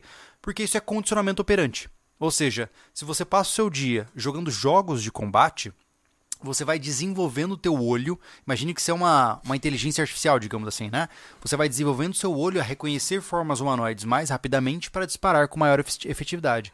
Tem até uma situação, eu não lembro o número exato, tá? Uma situação trágica, terrível, uh, de um jovem que fez um mass shooting nos Estados Unidos uhum. e de sete disparos ele deu seis headshots. E o cara era muito bem colocado em jogos de FPS, no, principalmente no CS, né? Uhum. Então, ou seja, é condicionamento operante. Né? Tô dizendo que você tem que usar jogos de FPS para treinar para o apocalipse? Não. Não, nem de perto. Né? Mas são coisas que a gente tem que estar tá ligado. Tem que estar tá ligado porque é uma ferramenta de treino. Se não fosse uma ferramenta de treino, militares não usavam telões com simulações para poder fazer os seus treinos também, pô. Entendeu? Complicado. Ô, Júlio, e a situação de crise que que ela é, por exemplo, de longuíssimo prazo. Hum, Praticamente é uma crise que nunca não vai acabar. hum, Até por exemplo, vamos falar assim. uhum, Hoje, enquanto tu falou sobre suicídio, uhum, um pai aqui, não vou deixar, de- deixa o chat, ele ele comentou, mas eu não vou falar o nome dele. uhum, Um pai falou que toda vez que ele troca a fralda do filho, ele é, lembra que ele vai ter que trocar pro resto da vida a fralda do filho, uhum, e aí ele pensa em se matar, entendeu? Então, tipo, isso é uma situação de uhum. crise que vai ser longuíssima. Esse pai, esse pai o, o mais ide- o, o ideal, assim, vamos falar, é ele se manter em terapia. É porque assim, ó, é, nem sempre isso significa que é o fim da vida. Ah, se você tem um filho com deficiência, uma deficiência severa, provavelmente, né, pelo que você É disse, autista grave, ele falou. ok. Eu entendo que isso é extremamente desafiador e com certeza quebrou todas as suas expectativas do que era ser pai. E está tudo bem. Eu, eu entendo que isso é muito difícil e eu entendo que a sua vida mudou drasticamente para pior. No entanto, é nessas horas que a gente começa a buscar por nos rechearmos de filosofia. E quando eu digo isso, é na maior das boas intenções. É nessa hora que talvez você encontre suporte em outras áreas. Porque veja, se você tirar a sua vida, você não resolve nada. Você morre. E a gente ainda não sabe o que tem daqui porque ninguém voltou ainda para contar, Uhum. né? Então, se tiver inferno e paraíso, você vai para o inferno. Se não tiver nada, você simplesmente deixa de existir. Mas independente disso, eh, você deixa pessoas para trás. Né? E uma das concepções primárias do que é ser homem nesta sociedade é entender que, por mais que a gente tenha que comer um prato de esterco todos os dias de manhã, mas se isso for o necessário para manter a família bem, é o que a gente faz, porque nós somos homens. Porque enquanto o mundo diz para nós que nós somos os opressores, que nós somos os violentos, que nós somos os babacas e arrogantes, todos os dias você está lá, cuidando do seu filho, fazendo o que tem que ser feito. Por quê? Porque é o que tem que ser feito e ponto final. E não interessa se é o que você quer ou o que você não quer, é o que é. E é assim que a gente assume o fardo da responsabilidade. Ser homem é aceitar a cruz que foi colocada nas nossas costas e levá-la com orgulho. Então, se é difícil para você agora, eu imagino que se você está falando em trocar as fraldas, talvez seja porque o seu filho eh, deve ter ainda uma idade pequena, eu imagino. Mas pense de forma utilitarista. Como é que você faz para sua criança ter eh, um pouco mais de socialização? Como é que você pode fazer para colocá-la em uma escola que valoriza isso, ou um tratamento que pode ajudá-la a se transformar em uma pessoa um pouco mais funcional por si só? E além disso, você ainda tem, eu imagino, uma esposa para você cuidar. Como é que está o seu casamento? Você tem dado amor suficiente para sua esposa? Ela deve estar em frangalhos, tanto quanto você. E é o seu papel se estruturar para que você possa dar suporte a todo mundo. Porque é isso que nós fazemos. Nós, homens, continuamos existindo, independente do que aconteça. Certo? É. É isso. Ah, que mais? É, a gente fala, eh, meus amigos têm o filho autista também, né? Então Aham. tipo, é um trabalho mesmo, né? É. Existe, existe é um bastante- compromisso. É, é É. um desgaste do casal, né? E Eles lidam muito bem com isso porque eles são bastante guerreiros, né? É, naquele negócio, a ressignificar também, eu acho que ajuda, Júlio. Sim, né? Muito, questão. muito. Porque, ah, independente, eu, eu, eu não consigo entender a dificuldade que é. Eu realmente nem sou pai, entendeu? Uhum. Mas assim, é- é- pelo menos aconteceu contigo aquilo ali, de repente tu conseguiu. é, foi você por ser capaz de cuidar daquela situação? É, é que uma das Entendeu? saídas, uma das saídas não, uma das potenciais formas de lidar com esse tipo de cenário é você atribuir, por exemplo, aspectos de caráter religioso, por exemplo. Uhum. Pô, f- me deram esta aprovação e eu vou me provar capaz, né? Uhum. É uma forma de atribuir isso. Esse é o risco, gente. né? e, e agora saindo um pouco do caso. Uhum. Esse é o risco de quem, por exemplo, se proclama totalmente a-espiritual. Pessoas, por exemplo, totalmente proclamadas ateus. Eu não estou dizendo que isso é errado ou certo. Só estou dizendo que quando você não tem a ferramenta da espiritualidade para resgatar uma força externa, a sua vida vai ser mais difícil. Tá? Então, por que não buscar por ajuda? Né? E no seu caso, meu caro, né? você que está nessa situação, talvez seja o momento de você buscar por um processo terapêutico com um bom profissional. Tá? E eu não estou dizendo com qualquer um, com um bom profissional. É, eu tenho certeza absoluta de que sua vida pode ser maravilhosa, independente da condição em que você está. É, eu já conheci pessoas que chegaram no fundo do poço, fizeram o possível para terminar com suas próprias vidas e hoje são felizes. Então, se eles estão felizes, tenho certeza de que você também tem um caminho possível, tá? Que mais? Deu. Aqui não tem. ah, Vamos ver o superchat? Vamos ver superchats. Dá uma pegada forte, essas coisas. Meu Deus do céu. Vamos lá. É para isso que você estuda, para você É. não se impactar dessa Exato. forma. Pedro Henrique, que história é essa de tiros no rancho? Conta aí. Aconteceu na live e a gente ah, foi notificado que escutaram disparos, né? Pode ser que estavam é, explodindo pedras, né? Uhum. É, pode ser que alguém estava treinando, porque Brincando com por revólver. perto. É. Foram seis tiros e, e só isso, não aconteceu mais nada, entendeu? A live, nem, nem dá pra ver mais a live, né? Porque ela Não, passou de 12 não. horas, então. Não, eu, só sincera- aconteceu isso, ninguém eu sinceramente não ligo mesmo, É. cara. Sinceramente. Ó, já vou te dizendo, cara. Se você é meu vizinho e gosta de atirar, não tô nem aí. Só não atira pro meu lado. eu não vou te denunciar. Né? Se você tem arma fria ou não, não vou te denunciar nada, mano. É. Faz o que você quiser. Só não atira pro meu lado. O Anão Guerreiro de Jardim, vendo vocês enquanto a esposa vê novela da Globo. Eita, nós. O tanto... Ai, cara, não dá pra... Aqui. O tanto de lacração e normalização de gente estranha e, entre aspas, vítimas, às vezes me faz torcer pela WW3. Não, Assim, ó, cara, é, eu vou te dizer, tá? Eu, por- particularmente, eu, eu ando cansado do mundo atual, assim. É, é- eu tô há 12 anos trabalhando com público, né? Vamos dizer, desde que o canal cresceu e tal, vamos dizer que fazem 5 anos, tá? Dos 12 anos de história, fazem 5 anos que a gente tem volume de gente é, visitando o nosso conteúdo, se posicionando conosco e tal. E isso é, naturalmente me trouxe muitos debates, né? Muita gente veio querendo me confrontar, querendo dizer que eu tô errado e que eu sou aquilo, que eu sou isso. E mas sabe que eu vou te dizer, cara, que chega uma hora que a gente tem que escolher as batalhas que a gente compra para que a gente possa focar no que interessa. Sinceramente, eu não me importo, não poderia me importar mais ou menos com as discussões irrelevantes que a mídia tem hoje sobre não sei quem, não sei em que lá, se fulano fez isso, fez aquilo. Eu tenho uma vida muito mais ampla além daquilo. Então eu- eu não consigo me importar mesmo. E assim, ó, tenha certeza, é, a seleção natural ainda vigora, Uhum. né? Estamos em um hiato e ele vai acabar, cara. Eu tenho certeza de que nós estamos vivendo no que vai ser chamado pelos livros de história da era da abundância. E a gente está pecando por ser abundante demais e não aproveitar esse momento. É, é, na verdade, tá pecando porque a abundância não quer, não quer dizer infinito. Exatamente. entendeu? E tá exatamente. esquecendo disso. Exatamente. Os recursos E- são finitos, cara. Assim, eu, eu vou. Inclusive, vai sair um vídeo pra vocês. Eu acho que quinta-feira que vem, um vídeo um pouco inflamado meu, né? Sobre alarmismo, né? É. Não vou dizer inflamado, tá? Um vídeo mais Ah, duro. Mas é ne- necessário, duro. vídeo duro, necessário. sabe? É, mas é.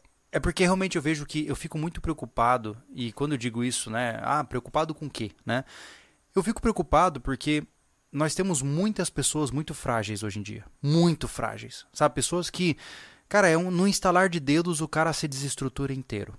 Né? Por quê? Porque foram criados em um lar muito bom.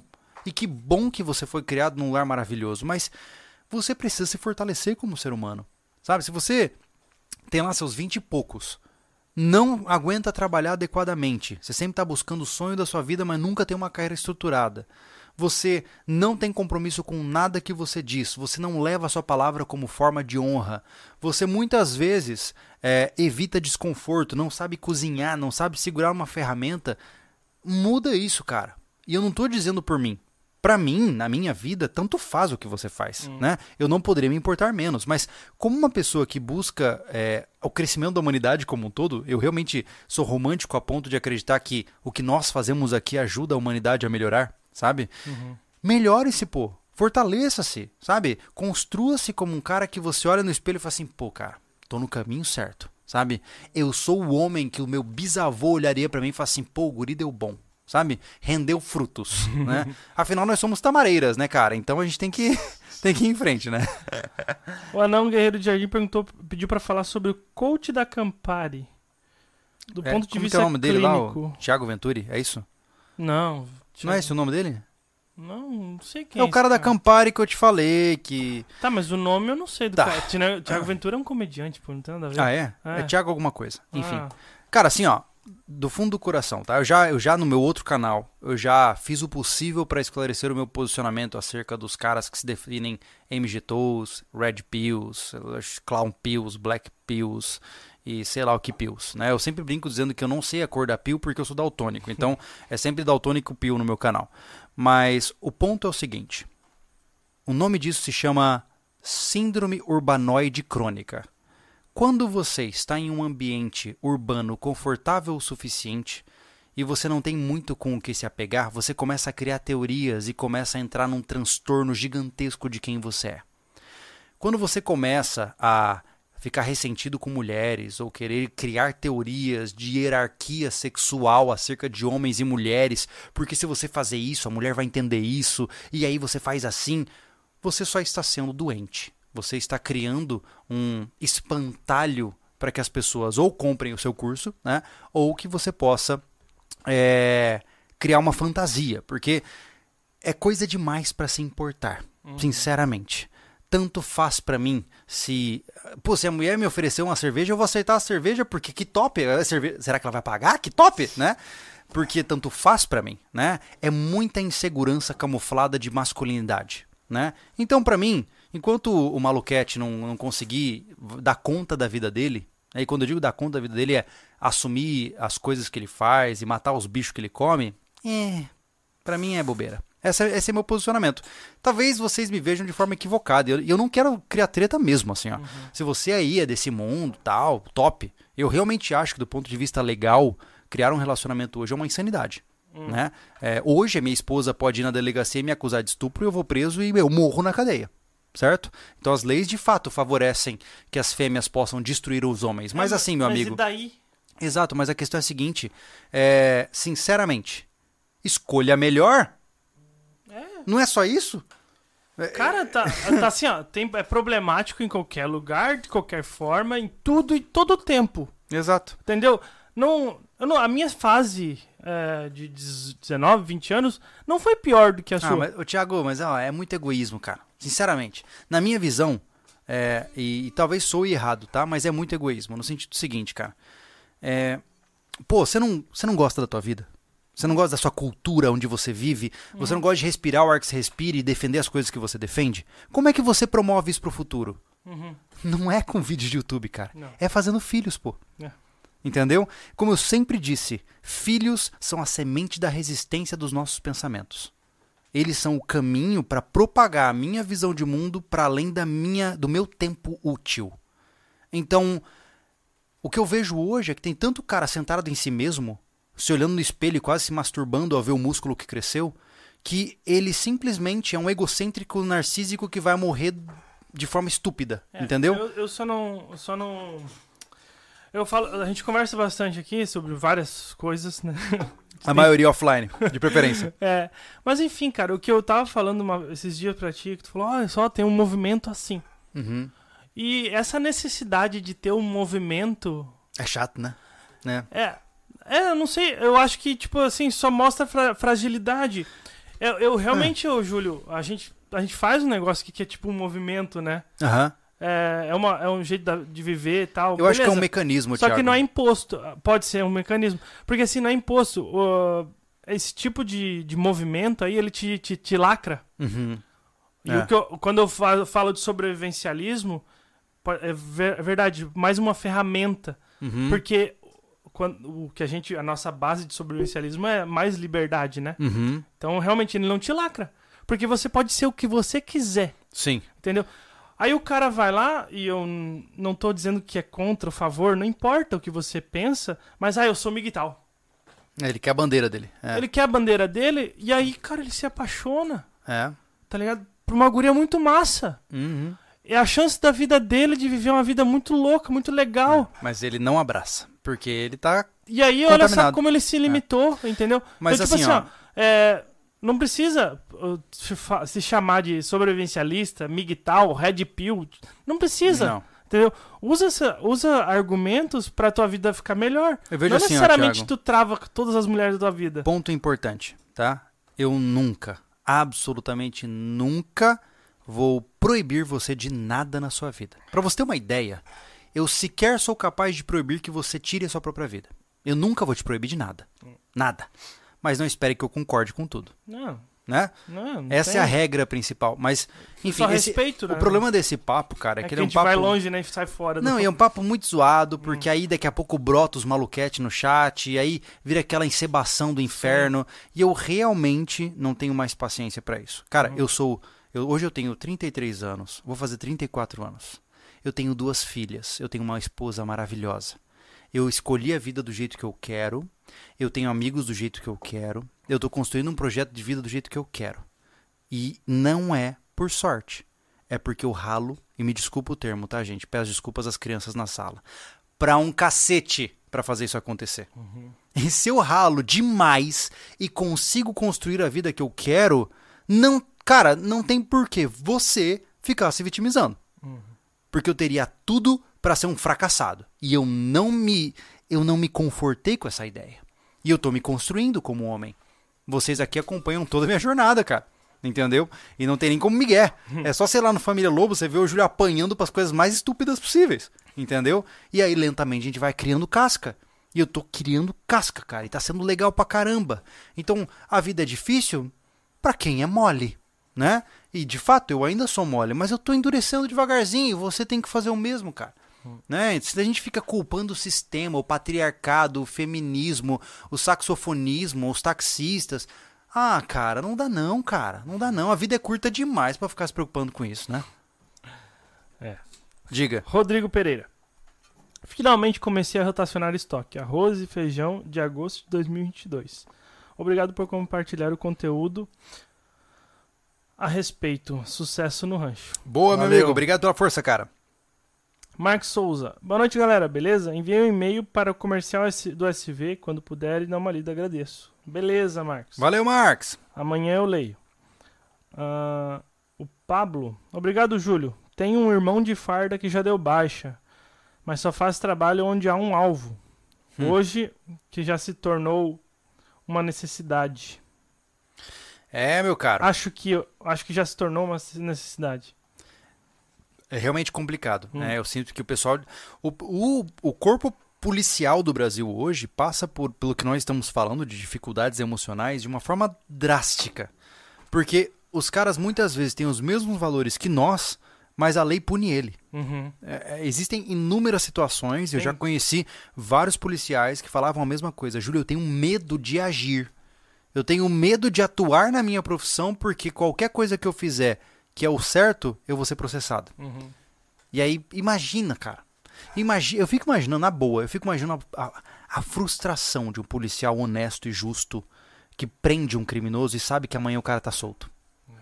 A impressão que dá é que seu trabalho é uma mentira, cara. Eu já ouvi falar, eu já ouvi de, direto de policial que tem, tem cara que eles prendem 10 vezes. É, Eu fico imaginando assim, ó, como é que fica a sua sensação? Porque eu sinceramente ia achar que eu sou uma piada. Assim, eu, Não. Júlio, sabe? Pô, tô servindo pra quê? Mas é o que eu falo Sabe? pra ti, cara. Num, num simples trabalho, né? Qualquer simples trabalho, eu refazer, Pois é, exato. me, me tira fora do sério. Eu trabalhava com construção civil, eu tinha que refazer modelos de moldura. Aquilo lá me tirava fora do sério. Imagina pegar o mesmo criminoso dez vezes. Isso, e um cara que, que causa dor em outras É. pessoas, entendeu? É, Nossa, é insano, é, cara. Por isso que nós temos uma força policial muito é, em muito sofrimento, É. né? É uma tristeza. E tomando pancada de tudo quanto é lá na sociedade também. né? É. Pablo, salve, sou programador. O que vocês pensam sobre a tecnologia no sobrevivencialismo? Como, por exemplo, automatizações e parabéns pelo Arduino desenvolvido com a trava por aproximação da tag. Fala, Pablo, tudo bem, cara? É, cara, a gente já fez bastante aspectos de automatização aqui em alguns protótipos na chácara SV. Por um tempo, o nosso galinheiro foi todo automatizado, nosso, nossa estufa tinha até controle climático.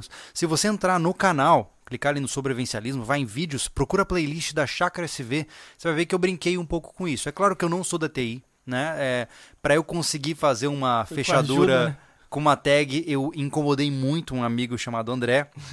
E o André me ajudou bastante. Eu sou, eu sou um zero à esquerda para programação, para Arduino. É assim, ó. Pensa no macaco tentando colocar o círculo no quadrado. Sou eu, olha só.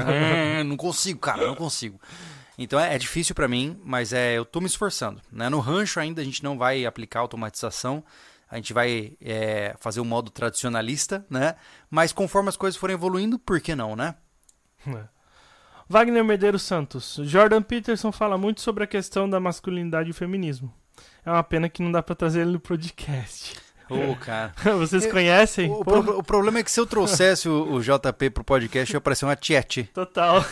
A gente ia ficar assim, ó. Peraí. Ah. Hello, Mr. Jordan. How? é porque eu gosto muito dele. na verdade, é, Sabe que pensando agora, você me deu um insight aí, meu caro.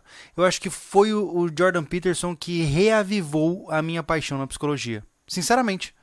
Com Porque, certeza. sabe por quê, cara? Porque eu, eu deixei a psicologia há quase oito anos atrás, aproximadamente, é, muito cansado.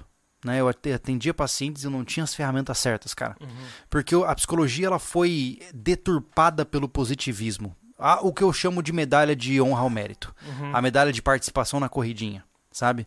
Era muito, muito good vibes. Ai, tá tudo bem, vai ficar tudo certo. E eu odeio isso, cara, porque a vida não vai ficar tudo certo. Uhum. E aí, quando eu comecei a encontrar essa linha especificamente trazida à tona pelo, pelo Jordan Peterson, falei, cara, que bom que tem uma voz dessa, porque ele deu voz ao que eu penso e colocou em palavras a minha filosofia.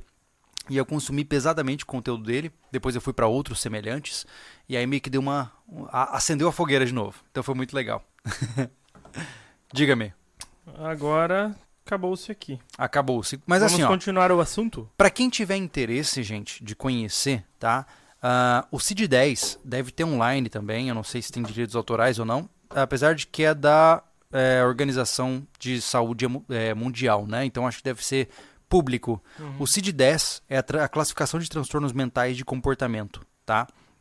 Nesse livro aqui, você tem inúmeras é, condições diferentes de comportamento humano que são é, características de cenários de crise e muito mais. Qual que é o problema desse tipo de livro? É que você vai ler e você vai começar a lentamente querer achar que você tem todos eles. Uhum. Né? Só que o interessante aqui, por exemplo, ó, que nem a nossa situação agora que nós estamos falando de é, situações pós-crise. Né?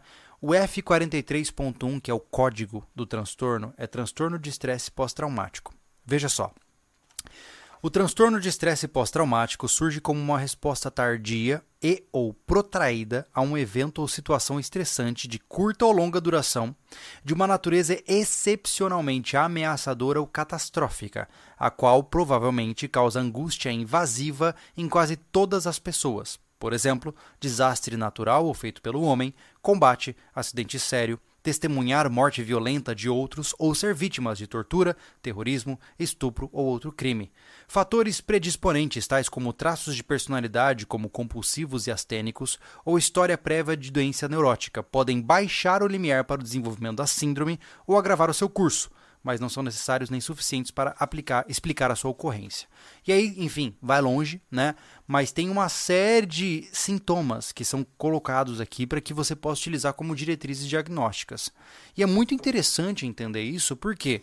Porque isso aqui, cara, é, mostra para você que você está ignorando a sua mente.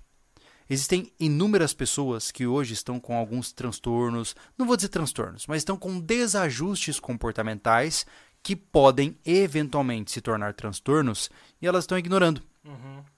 É o caso clássico, como eu digo, dos caras que vão é, atacar a geladeira de noite, é, pegar o pote de sorvete para comer porque tá triste, mergulha na, na, pornografia e se masturba quatro a cinco vezes por dia.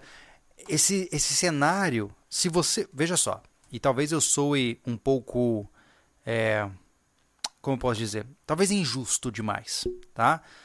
Mas veja só, se hoje você não tem o corpo condicionado, se você tem dificuldades de manter uma rotina alimentar saudável, se você tem dificuldades de manter uma rotina de sono adequada, se você não consegue interagir socialmente da forma como você gostaria e como as pessoas esperam, se você no seu relacionamento afetivo não está satisfeito sexualmente e afetivamente, saiba que em uma situação de crise, tudo isso vai piorar e patologizar. Patologizar é se transformar em doença. Então entenda que se a sua vida não está no prumo hoje, se alguma coisa sair do caminho, a tendência é que ela piore ainda mais. Então, vamos arrumar. É, é importante dar jeito nas coisas, né? Não tem jeito, né? se conhecer o máximo possível, né, Julião? Isso que é um no final é isso. Cara. É, dentro de um processo terapêutico, o principal objetivo é você aprender a se perguntar por que, que eu estou pensando o que, o que eu estou pensando. É, eu, eu, Sabe? É isso. Assim, ó, eu. Até às vezes, às vezes a gente para pra, pra conversar com alguém e tal. E tu, tu olha assim, a pessoa se, se enche de informação externa e não para que seja 24 horas numa vida uhum. para pensar no que ela pensa.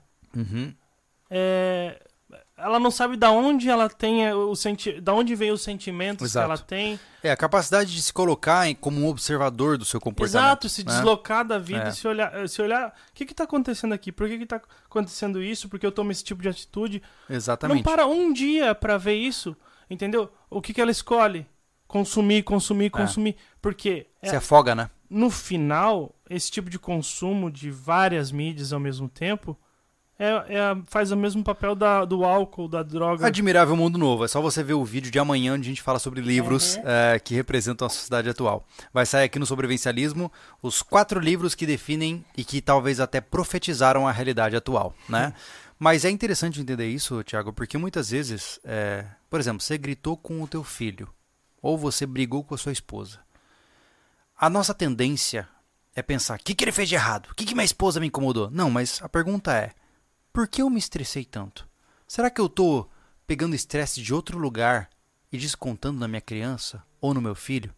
Será que a minha esposa merecia que eu fosse grosso com ela? Sabe, esses questionamentos em terceira pessoa são o que constroem uma saúde mental muito mais favorável. Sim, né? e saúde mental e o próprio relacionamento, porque é. se tu sai. Eu já várias vezes é, aconteceu de eu falar assim, tipo, fiz um negócio errado. Se eu não volto atrás, fica aquele, aquela ferida. Sim. Entendeu? Sim. Então eu volto atrás e falo assim, ó, desculpa por ter falado desse jeito. Eu penso como eu penso. Sim, claro. Mas eu não precisava ter falado desse jeito contigo. Entendeu? Uhum. Tem essa forma assim, cara, ego inflado assim, não funciona nada. Não. Nada. Não. É, ego mata. É. Eu vou rapidamente ao banheiro, se você quiser, dar uma última chamada para tá. o facão do John. Beleza.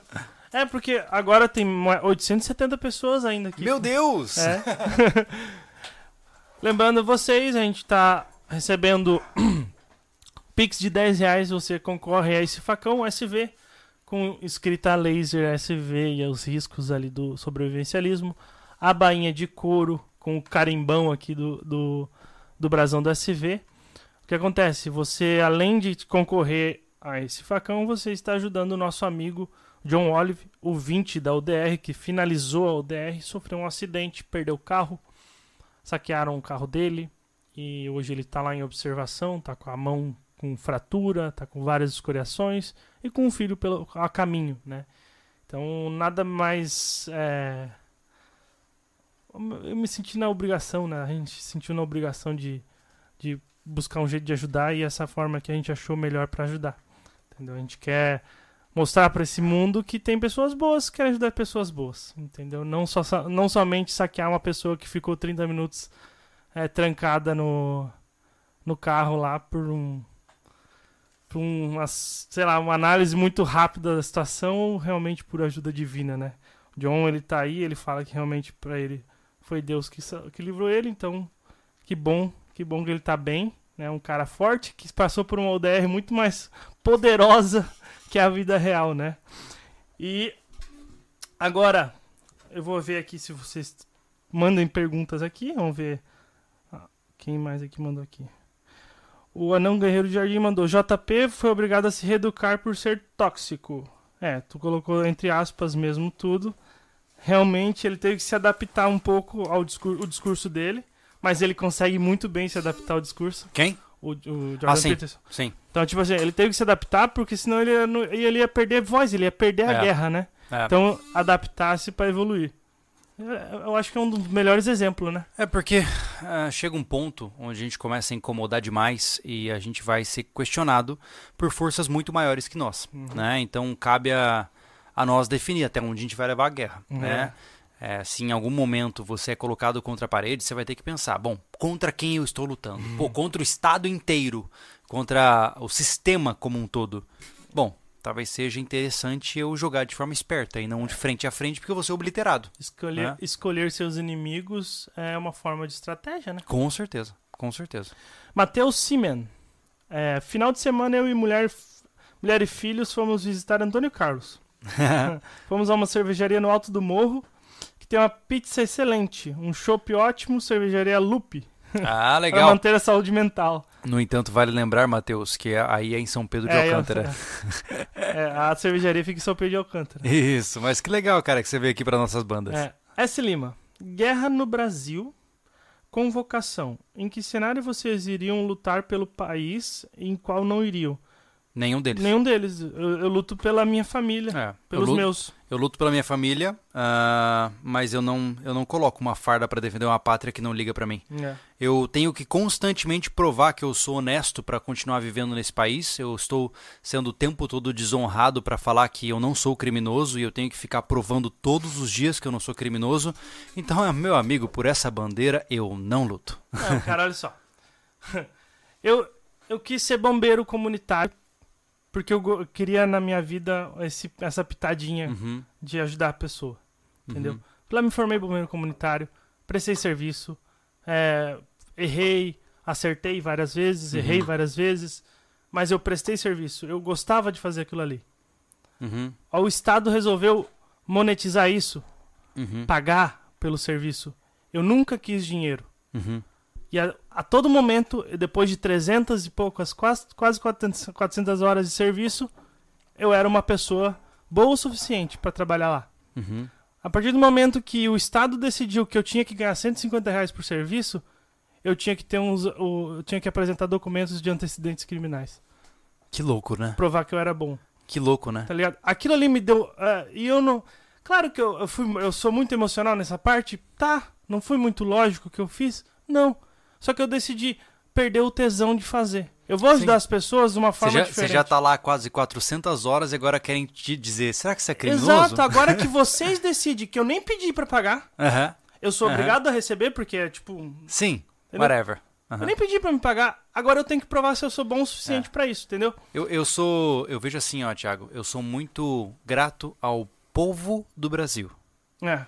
Agora, você me dizer que existe pátria brasileira é uma Não, mentira. Não, não, não, não. O Brasil nunca foi uma nação e nunca será porque não é construído para tal. O Brasil devia ser cortado em várias partes para que cada um ficasse com o canto que quisesse. Exato. Porque do jeito que tá, meu amigo. uh-uh. Não. E oh, o Júlio é segregacionista? Não, eu não ligo, tanto faz. Se for, se isso aqui for a, sei lá, a Santa Catarina do Sul, a Nova República, É que, é que tanto importa. faz. É que a gente tenta repetir várias vezes. Não, não somos nada disso que vocês estão falando. A gente é sobrevivencialista. Exato. é. Entendeu? Mas em, em termos gerais, assim, eu, eu não consigo me importar, cara. Assim, ó, nesses últimos tempos, e quando eu digo nos últimos tempos, digo nos últimos 5 a 10 anos, eu sinto uma vergonha gigantesca dos meus representantes políticos. Hum.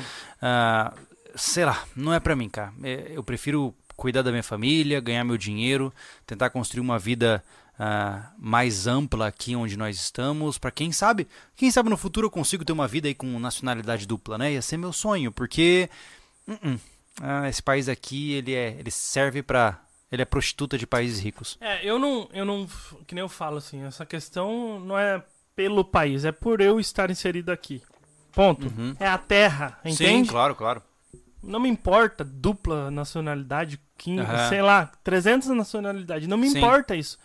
O que me importa é o que eu defendo hoje. Eu, eu quero bem pra mim, pra minha família e pros meus amigos. Ponto. Sim. Não, não tem nada fora disso. Não existe. Uhum. Entendeu? Eu concordo. É o meu universo. Sim. Michel Moreira. Entrei agora, mas já ajudando aos amigos. Obrigado. Valeu, Michel. Obrigado pela força, cara. o Wagner Medeiros Santos. 10 reais pro facão de. Facão do 20, ah, do, do Ah, número legal, 20. legal. Estou lendo o livro do Jordan Peterson e acho que meu psicólogo tá nessa vibe aí que o Júlio falou. Pensei até em mudar pro Júlio. É, assim, ó, uma recomendação aí, tá? E eu não quero de maneira nenhuma. Na verdade, eu quero prejudicar maus profissionais, tá? Se você tá com um mau profissional, você cai fora. Então, tem um vídeo que eu fiz recentemente, é, lá no, no meu canal pessoal, no Júlio Lobo, que é como identificar psicólogos ruins. Ou melhor dizendo, como saber que você está, não está com um bom profissional. Entra lá que eu te passo todos os detalhes. Como que você identifica um bom terapeuta e um mau terapeuta, tá? Anão Guerreiro de Jardim. Eu estou me preparando para ir para os Estados Unidos. Desisti do Brasil. Recomendo a cada um que ainda não está enraizado que tente sair para onde te tratam melhor. É, mano, mas assim, ó, é, como é que eu posso dizer isso sem me incriminar? Ah, o Brasil, ele é o país da desobediência civil, né? Ah, os Estados Unidos é uma maravilha em partes, né? Eu tenho amigos que estão lá que dizem que o sonho americano não é lá o que dizem, tá? Ah, em segundo lugar, lá vai cair ogiva nuclear algum dia. Não sei quando, mas vai, entendeu? Aqui no Brasil, difícil cair algum míssil nuclear, mas você tem esse desgoverno gigantesco, né? Essa cultura toda defasada e toda corrupta. Mas, se você conseguir se esconder o suficiente, achar um cantinho saudável o suficiente, você consegue viver uma vida justa ficando quietinho ali naquele canto, sabe? E É. é isso que eu tenho pensado, assim. Se É. você não se apega aos valores... E assim, quando... Na minha visão, tá? Tá. existem os valores. Vamos, vamos colocar uma palavra que não é adequada. Você tem as leis morais e as leis dos homens. Alguns dizem que as leis de uma religião, né? As leis de Deus, por exemplo. Eu não sou um cara Natural, religioso. lei natural, vamos falar. Vamos dizer, jus naturalista, É. vai. Ah, você tem as leis naturais e você tem as leis dos homens, certo? Ah, eu não sigo a lei dos homens. E eu, eu me ferro constantemente por não fazer isso. Uhum. Né? No entanto, é, na verdade, eu escolho as leis que eu quero seguir para não perder a minha liberdade, mas todas as leis dos homens que eu posso desobedecer sem re- sofrer grandes repercussões, eu desobedeço. Uhum. Por quê? Porque eu não sigo elas. Eu opero neste sistema, mas eu sigo as leis naturais, vamos colocar Isso. essa palavra. Então, no Brasil, se você ficar longe o suficiente, você consegue viver a sua vida do jeito que você quer sem ninguém mandar em você. E, e, por exemplo, ah, questão de arma, questão de sei lá o quê. Cara, se dizem pra você que é errado você estar com seu equipamento do jeito que for, é, e você segue a lei dos homens, você vai estar errado, você vai se sentir culpado. Mas se você segue a lei natural, tanto faz. É. Entendeu? Mas assim, tu, ah, entenda que tem consequências. O que você falou ali, onde te tratam melhor, até quando? Entendeu? E eu, como eu te Eu disse, acho, eu assim- moro no Brasil e sou muito bem tratado. Por quê? Porque eu só tô com pessoas à minha volta é, que estão de acordo com o jeito que eu escolhi viver. Exato, exato. Porque se, tu esperar isso do Estado, o Estado ele é coletivista, cara. Ele não se importa mas, exatamente ó, com você. Tem estado maior do que os Estados Unidos?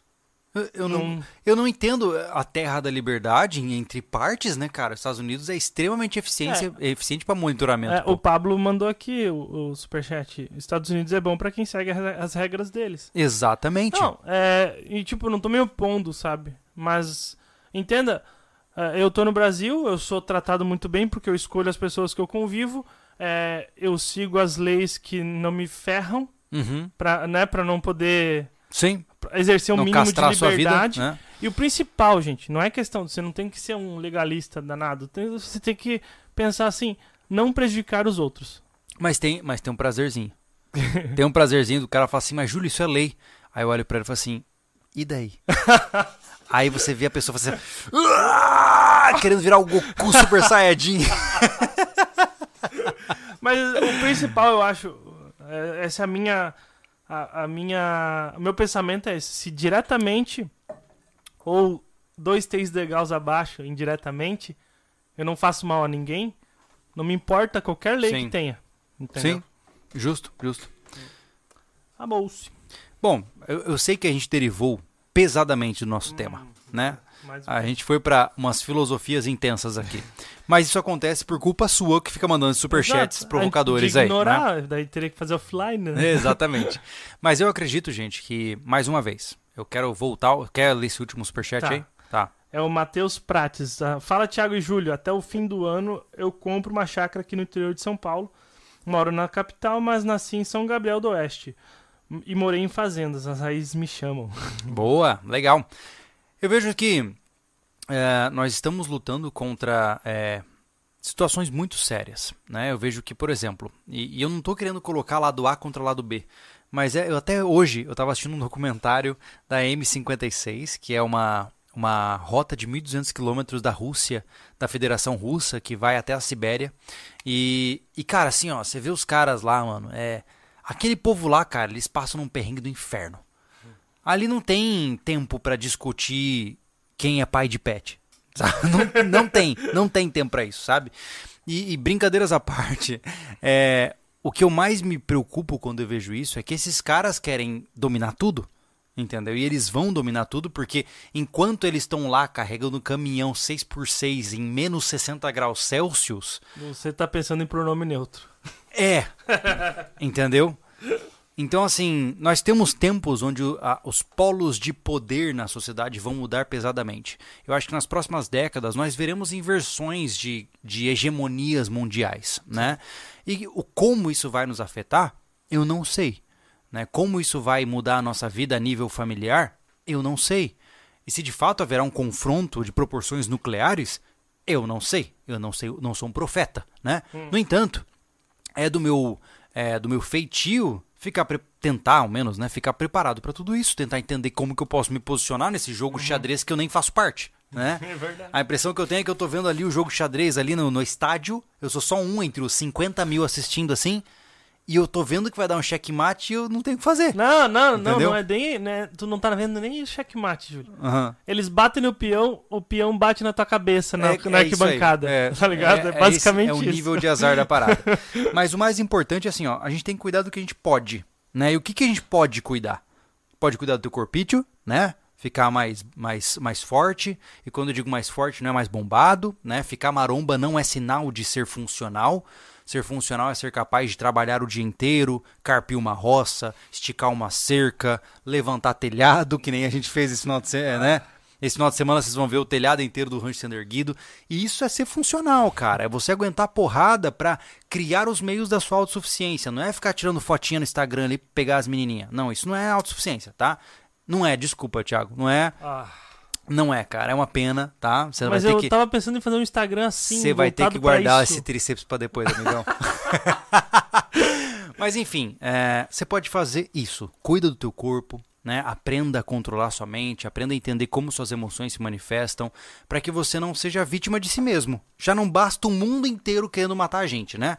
O universo vai decair para a entropia e deixar de existir, provavelmente. E então tá tudo contra a gente né? Então, se você for capaz de ao menos lutar um pouquinho contra isso e se construir como uma pessoa forte e deixar um legado aí, quem sabe filhos, ou quem sabe amigos, ou quem sabe um movimento, se você puder deixar algo que vai além do teu tempo de vida, a tua tamareira, né? Que massa, cara. Faça isso. Faça isso de verdade. Se o seu movimento, se a sua crença, se a sua forma de vida não causa sofrimento a outras pessoas, não dissemina o ódio a outras pessoas, cara, eu te apoio 100%. Seja feliz na sua trajetória. Então, porque, pô, já, já, já deu, né, de sofrer demais, né, cara? É o que eu falei. Eu me preocupo muito, só um parênteses rápido, não vou me, prender, me prender nisso. É o que eu falo dessas questões que a gente comentou recentemente dos MGTO e tal. Tem muito ressentimento e ódio envolvido ali, cara. Não é o caminho. Não é o caminho.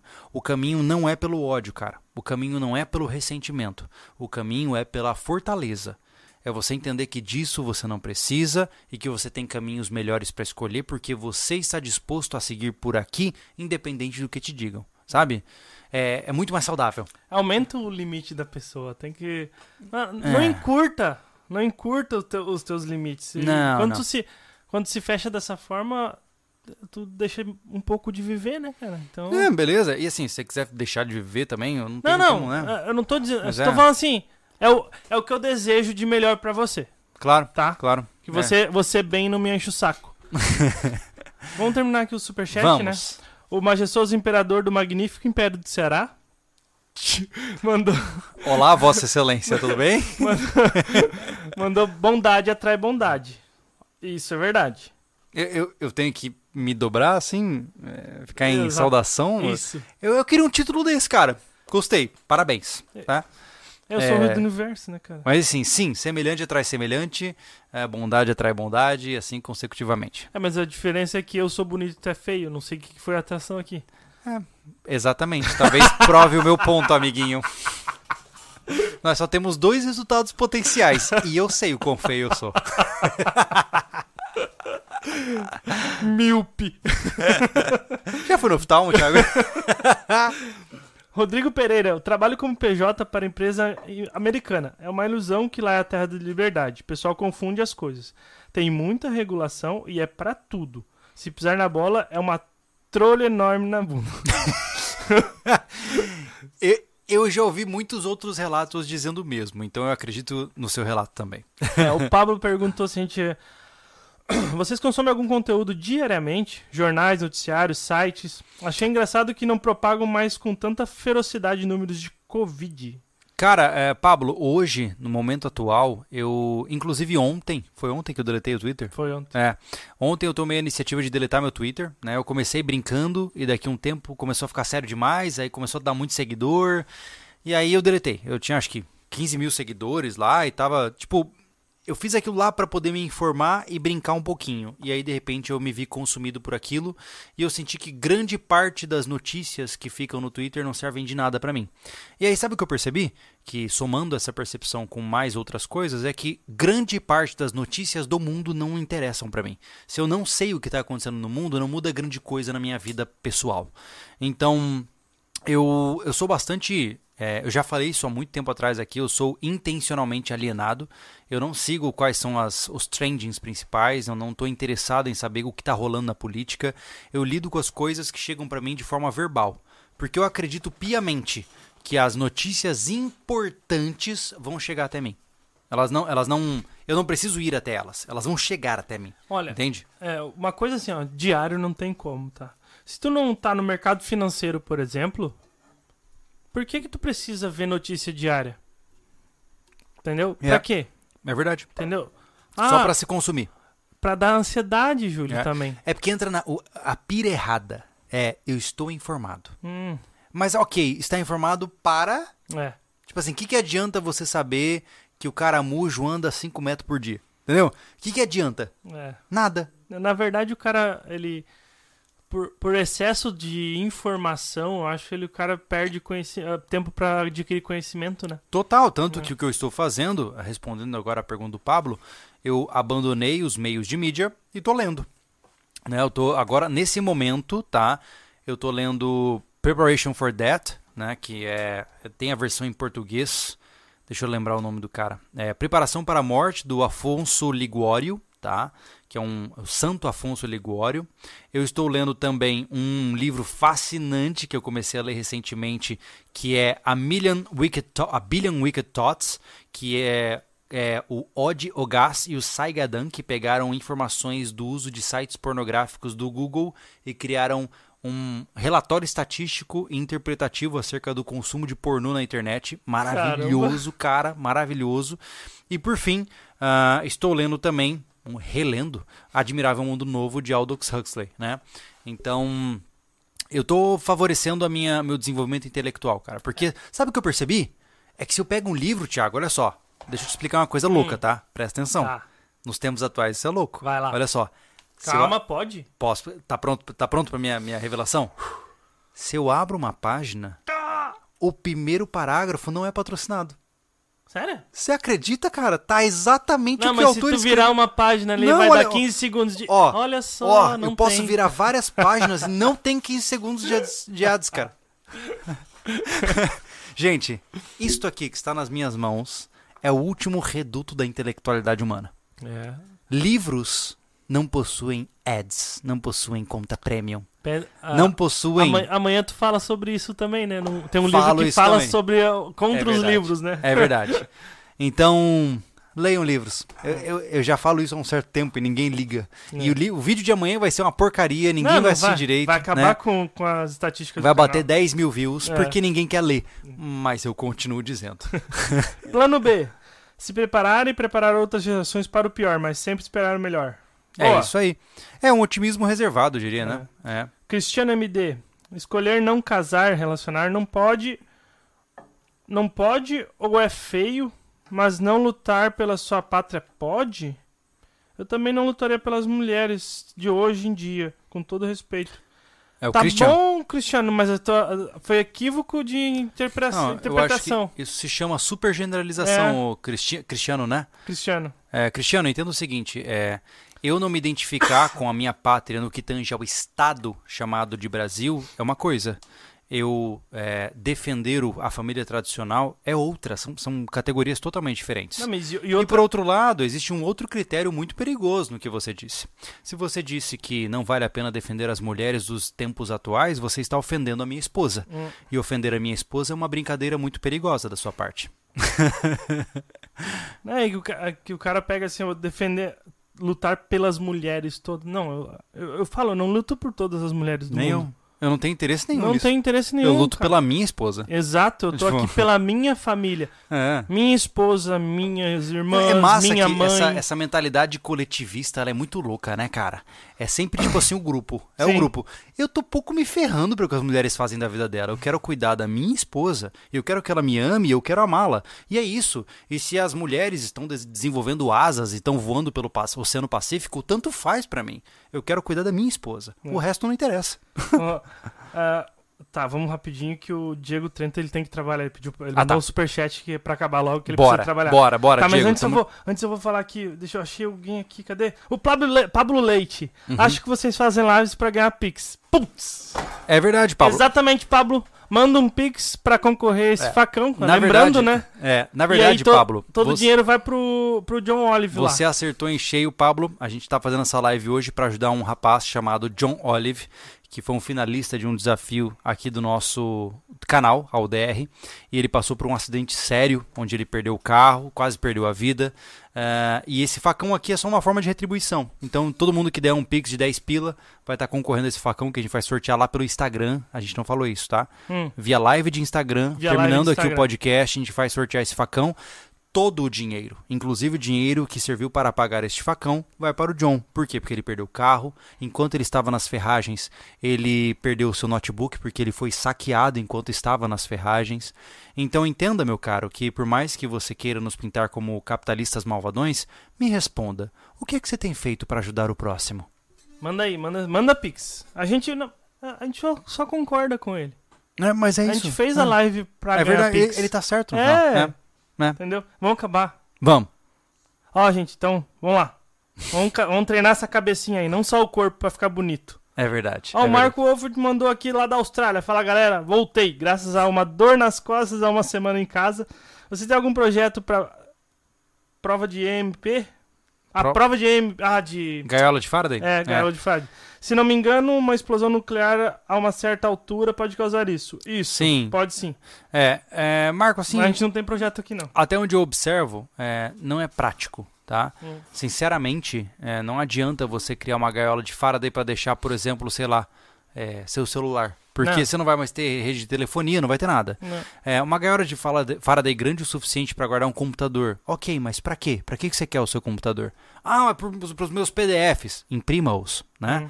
Então, se nós estivermos com uma sociedade que foi impactada por um pulso eletromagnético, tenha certeza absoluta de que é, uma gaiola de Faraday de pequenas proporções não vai salvá-lo do que está pela frente. Né? Então, minha recomendação: ferramentas manuais, né? tem um bom estoque de ferramentas manuais, Estoque de livros. estoque de livros. Que você leia também, né? Não é uma Imprima, é, imprima os PDFs que você acha que são importantes, né?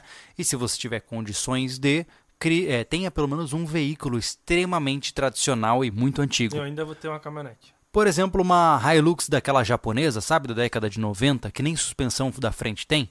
Aquilo lá pega, meu amigo, não interessa o MP que vai bater. Depois eu vou te falar o que, que é. Eu tenho algo perto de sonho em relação à automobilística. É mesmo? É, uma revelação isso, cara. Não, mas é, tem isso. Existe isso. Só que é tão fora que eu simplesmente na lógica o Uhum. Tá, Thiago diz. mas me fala aqui, cara. Olha aqui, Pablo. Não, não, concordo não com o ponto tema. de vista raspa- do rapaz. Eu não sei nome. Concordo com o ponto de vista, rapazes. Também lido assim com as coisas. Noticiário intoxica, intoxica as pessoas, causa ansiedade e não vamos poder fazer nada. Justo. No fim, se preocupe com você pode fazer diferença. É isso aí, Pablo. Legal. Mas assim, gente, ó, de maneira geral, é, O grande desafio que nós temos na humanidade é manter a sanidade quando as coisas estão alucinantes, né? E a tendência, a, a internet, cara, é, e eu digo isso agora como conclusão, tá, gente? Não, peço, por favor, que não mandem mais superchats aí que a gente já vai encerrar, tá? Mas é... A conclusão é a seguinte. Nós estamos hoje diante de um mecanismo que nunca existiu antes. Nós temos aqui na nossa frente agora, enquanto nós conversamos, um meio de comunicação que ele é digno de ficção científica, né?